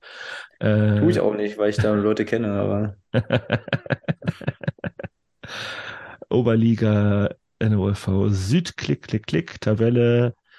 Es sind, doch, äh, hast recht, sind wirklich nur vier, vier Tore. Ich hatte 15 irgendwo. Da ist noch alles drin. Wie beim Abstieg Trotzdem in sind sechs Punkte, Liga. Alter. aber Wir fahren wieder, wir fahren trotzdem wieder nach fahren. Ich, ich sehe uns schon bei 35 Grad am ersten Spieltag wieder richtig schön da auf Und es Alpen. gibt kein Wasser. Genau. Und das Gibt gar doch, gibt's, gibt's, gibt's, wenn du halt einfach das, äh, de- deine 10 Euro gegen äh, zwei 7,50 Euro Gutscheine eintauscht, die dann für 6,50 Euro fürs Bier reichen. Irgendwas bla bla bla bla bla. Und Lutz Lindemann holt sich wieder einen Sonnenbrand auf der Platte, wenn er auf seinem Turm sitzt und kommentieren muss. Ja. Gut, diesmal reichen wir ihm wirklich ein Bier. Ich habe die Telefonnummer. Zwei Spiele haben wir noch nicht besprochen und das machen wir jetzt auch nicht mehr. Weil langweilig. Weil langweilig. Luckenwalde gewinnt mit 3 zu 1 beim BFC Dynamo. Eigentlich war das auch gar nicht so langweilig, aber das äh, ist auch wieder ein scheißegal Spiel. Und die VSG halt, die Nicke gewinnt mit 4 zu 0 bei Germania Halberstadt, die im letzten Heimspiel halt wieder vier Treffer kassieren. Ich glaube, ich weiß gar nicht genau, ob Manuel Ross danach wieder gemeint hat, war gut, vielleicht, aber äh, Zumindest hat sich ja Jena gedacht, diesen Innenverteidiger von Germania Halberstadt, den müssen wir uns auf jeden Fall holen. Ja, was, dass, dass sie sich in Jena denken, weiß ich nicht immer. So, damit sind wir durch diesen Spieltag durchgerauscht und Nils hat jetzt hoffentlich schon Kicktipp offen und hat er nicht, natürlich nicht. Sagst du gerade Medientipps? Die kommt gleich, aber erst kommt die, ist doch die gleiche Reihenfolge wie seit, Das stimmt, ja. also wir haben jetzt den 33. Spieltag durch und seit 33 Spieltagen ist es immer die gleiche Reihenfolge. Aber ich, Ich habe auch selber, offen, die App selber to be honest gar nicht nachgeguckt, wie schleiß, äh, wie, wie schleiße, wie scheiße ich abgeschlossen habe. Es gibt nämlich eine Vorentscheidung im Meisterschaftskampf von uns. Nämlich hat Max versagt, nur sechs Punkte diesen Spieltag geholt. Und somit hat er 13 Punkte Rückstand auf Cortex. Also da muss jetzt schon ganz viel passieren, dass Max dann nochmal Platz 1 wird. Ich weiß gar nicht, was. Und er kriegt keine, er kriegt keine Bonuspunkte mehr. Hat er Ah. verkackt mit, mit Chemnitz. Ja, ja, ja. Ich weiß auch gar nicht, was hat. Platz 1 hat mir doch ein kleines CE-Paket versprochen, ne? Da müssen wir auf jeden Fall nochmal dann. Aber zum Glück, kriegt- zum Glück kriegt das nicht Max. Aber, aber, ja. Gott sei Dank. Trotzdem herzlichen Glückwunsch, Christian. Stabil. Muss man mal nein Spieltagssieger sind übrigens äh, Tobi WSF geworden. Vermutlich steht für Weißenfels. Liebe Grüße in meine alte Heimat. Und R. Peter Vater mit auch 17 Punkten. Ähm, C intern, Bastian, dann auf Platz 7 anzutreffen mit 10 Punkten diesen Spieltag, ist ein Platz hochgerutscht. Ich vermute auch wegen den Bonustipps, die jetzt auch teilweise mit drin sind. Ähm, Hey, ich habe Bastian auf sieben. Habe ich auch gerade gesagt. Ich habe zehn verstanden. 10 Punkte hat er gemacht. Achso. Zehn Leute sind wir doch gar nicht. Ey. Äh, ich bin auf Platz 32 mit 11 Punkten diesen Spieltag. Das mal auf Platz 33 hinter mir mit 7 Punkten diesen Spieltag. Dann Jonas auf Platz 37. Der hat anscheinend ganz gut bei den Bonustipps abgestaubt. Diesen Spieltag 13 Punkte gemacht. Ich bin, fuck, bin ich, wie, wie, wie bin ich denn so weit oben? Ich vermute, dass die Bonustipps, die pushen ganz schön. Den Loch ist bei auch Platz 46 mit 12 Punkten diesen Spieltag. Ja, die Bonustipps werden jetzt immer mit einberechnet. Ich glaube auch Cottbus ist schon mit drin. Und dann sind jetzt auch die letzten drei mit Halberstadt, Lichtenberg und noch, die eigentlich ich kann noch Meister jeder werden. hatte. Ich kann noch Meister werden. Klar. Meister müssen aufsteigen. Ja. Also nochmal einen Spieltag durchtippen, Leute, und dann könnt ihr euch schon mal gedanklich auf die nächste Saison konzentrieren. Ich bin ganz weit weg von Platz 64. Das ärgert mich fast ein bisschen. So long. Medientipps. Es ist spät geworden. Bastian. Ich habe was Schönes für euch. Und zwar ist das eine spannende, ja, oder interessante Dokumentation des RBB über den Niedergang von Hertha BSC mit dem Namen Wilde Jahre in Westend. Das ist, brauchst du eine schmissige Zeile. Der Abstieg von Hertha BSC. Das ist ein richtig guter Titel. Ja, Das richtig ne? Wil- Wilde Jahre in Westend, irgendwas mit W und aber gut. Ähm, dabei hat ja die Hertha ursprünglich mal angefangen, im Wedding Fußball zu spielen, aber das nur so als kleiner Fun Fact und eben nicht im Westend. Ja, und die Geschichte beginnt so ein bisschen bei diesem im, im Sommer 2019 bei äh, ja mit diesen diesen wilden Wendungen rund um den neuen Big City Club und Jürgen Klinsmann und so weiter und so fort. Und Grundzeugen dieser Doku sind unter anderem der Ex-Manager Michael Preetz, der, das ist immer richtig schön, wenn jemand gegangen wurde nach langen Jahren und sich dann ausbreiten darf in seiner Doku. Und natürlich der neue Präsident aus den Reihen der Ultras, Kai Bernstein, der dafür gesorgt hat, dass der Verein eine ganz, ganz neue Street Credibility in Berlin erreicht hat. Und jetzt kommt's, Achtung, hättet ihr gedacht, nee, stopp, hättet ihr gedacht, dass die Hertha dieses Jahr im Jahr des Abstieges einen absoluten Zuschauerrekord hinlegt? Ja, Das war mir vollkommen klar. Ja. Du, du nickst ganz Habe ich, hab ich, hab ich gestern gelesen.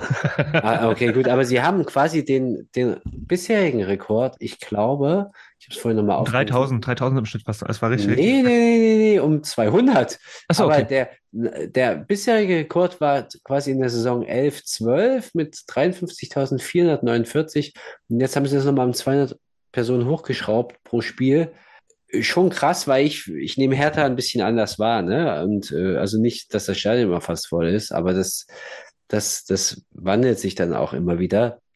Aber auf jeden Fall, das ist, äh, das ist so mein, ich, ich habe, für, für mich hat Hertha eine bestimmte Faszination und ist ja immer noch nicht klar, ob die nicht vielleicht doch bei uns in der Liga aufschlägt im nächsten Jahr. Jonas hofft immer noch und es gibt wieder neueren Enthüllungsgeschichten rund um die finanzielle Lage bei Hertha. Wir bleiben da dran. Auf jeden Fall guckt diese Doku. Toll. So eine Geschichte vom Niedergang der, der großen alten Dame. Toll. Wunderbar.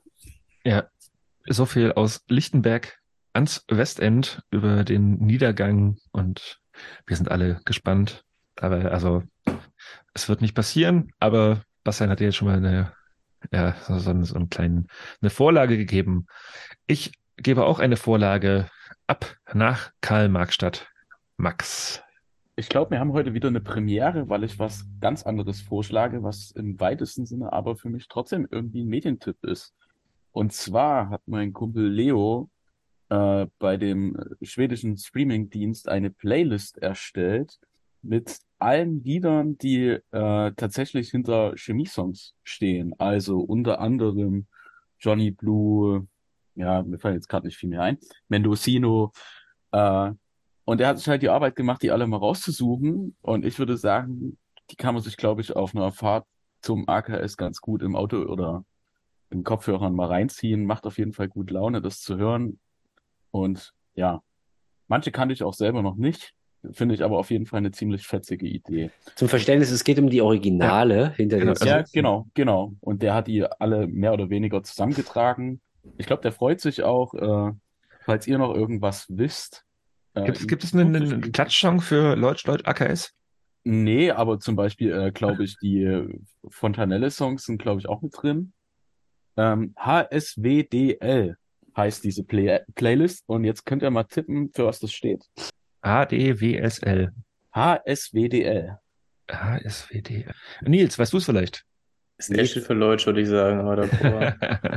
Also Nils sieht so aus, als würde er wirklich nachdenken, im Gegensatz zu den Ich habe anderen. auch, ich hab auch kurz gedacht, Ich- ich, Ich, ich nehme es einfach von mir weg. Äh, heute singen wir deine Lieder. ah, Sehr Also, schön.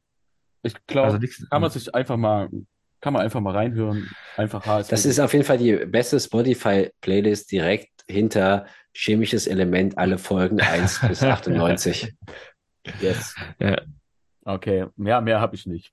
das ist das ist super, super, super schön. Ähm, heute singen wir deine Lieder, Nils. Ich habe eine Doku vom NDR. Und zwar auch sehr schöner, sperriger Titel. Geheime Absprachen. Die Wahrheit über Stadionvlogs von Visca Barca, Trimax und Co. Da geht's um, ja, die auf Twitter sehr, äh, ja, heiß diskutierten Stadionvlogs von äh, etlichen YouTubern. Und der NDR hat da ja durchaus dubiose Verbindungen aufgedeckt. Ähm, kann man sich mal angucken. Es ist zwar auch irgendwie ein bisschen modern und auch ein bisschen nah an diesen ganzen Delay Sports Ding, aber äh, wenn man sich an diesen ganzen, ja, Kommerzfußball dann doch irgendwie interessiert, also um die Hintergründe dessen, dann kann man sich auf jeden Fall mal reinziehen. Ähm, macht natürlich auch ein bisschen schlechte Laune, weil man denkt, diesen ganzen Scheiß braucht es irgendwie nicht. Aber kann man sich auf jeden Fall mit beschäftigen und daher die Empfehlung, sehr, sehr interessante Doku, gut gemacht auch. Ja, apropos braucht man im Fußball nicht. äh, ich Rasenfunk, ja. Nein, Also Radsport. Radsport. äh, äh, nee, Radsport, Radsport solltet ihr gucken und ihr solltet auf jeden Fall auch in den Rasenfunk, was jetzt nicht Radsport ist, aber fast so klingt, reinhören, denn es gab ein Tribünengespräch von Max Jakob Ost zusammen mit Christian Spiller. Die Älteren werden ihn noch aus unserem Podcast kennen, zusammen mit äh, Alina Schwärmer und Raphael Molter. Und es geht um die Zukunft des Fußballs. Schlanke dreieinhalb Stunden, sehr, sehr viel Arbeit, sehr, sehr gute Interviews. Ja, Rasenfunk, Premium-Content. Äh, hört es gerne euch an. Es, ist, es geht sehr viel um Gesellschaftskritik, um Fußball und um Gesellschaftskritik im Fußball. Ja, äh, ich habe am Ende den, den, den Tweet zu dem, ja, zu der Folge kommentiert mit Revoluzerfunk. Sie Sozialist, Herr Ost. Äh, das ist, das ist, äh, war wirklich eine Folge, die mir sehr, sehr aus dem Herzen gesprochen hat und die ich grandios fand. Es geht leider nicht um irgendwelche YouTube-Stars, sondern um äh, Sozialismus. Kann man sehen, wie man will. Hört sich an. Es lohnt sich auf jeden Fall. Was sich auch lohnt, wird äh, in zwei Wochen unsere hundertste Folge sein. Und ich mache jetzt hier den ersten Aufruf schickt uns gerne Sprachnachrichten zu euren persönlichen Highlights aus 100 Folgen chemisches Element oder irgendwelchen Kommentaren, Anmerkungen an unsere E-Mail-Adresse, die ich gerade nicht im Kopf habe, die wir aber auf jeden Fall verlinken. Weißt du, hast du sie im Kopf, Nils? Wir können auch einfach über die Social Media Kanäle. Ich glaube, es ist auch es gibt mittlerweile, es gibt mittlerweile auch die Möglichkeit, Sprachnachrichten zu schicken. Genau, es gibt ja mittlerweile auch auf Twitter die Möglichkeit, uns was zu schicken, aber ihr könnt das gerne auch per E-Mail tun. Äh, die E-Mail-Adresse werden wir verlinken. Auf Twitter kann man auch mittlerweile, also eigentlich viel Spaß. Ihr könnt uns quasi sagen, jetzt direkt auf Twitter, danke Elon, äh, Sprachnachrichten schicken und sagen, wie kacke wir sind oder wie cool ihr uns findet. Tut es gerne. Zur hundertsten Folge machen wir einen Recap der, der Feedback-Sachen, die wir so reinbekommen bis in den nächsten zwei Wochen. Denn ich bin ehrlich gesagt sehr, sehr heiß darauf, unsere hundertste Folge zu zelebrieren. Und ich kann das auch schon mal jetzt hier so ein bisschen anteasern und sagen, wir machen einen, einen Saisonrückblick, den wir auf unsere Prediction-Folge, die Nils ja auch vorhin schon angesprochen hat, zurückblicken werden. Das wird peinlich für alle. Ich schwöre es. Und ich freue mich total darauf mit. Aber die, der wird auch niemand geschont und es kommt alles rein und vor allem jeder. Ich schneide also, ich werde, ich werde. Jede Sprachnachricht kommt auch rein. Alles. Also, jeder würde ich jetzt nicht, aber doch, ja klar. Oh. Hm, ja, ja. Wir nehmen alles, alles mit rein. Bastian guckt total charmant gerade. Ich mag's. Okay, also wir freuen uns auf unseren Geburtstag, auf unsere 100. Folge und rufen euch dazu auf, uns dazu ordentlich die Kanäle voll zu kübeln. Wir werden sie nämlich dann auch wieder herauskübeln und bis dahin stellen wir uns online. Mensch, Bastian Apfelkuchen. Nur noch Chemie. Bleib stabil.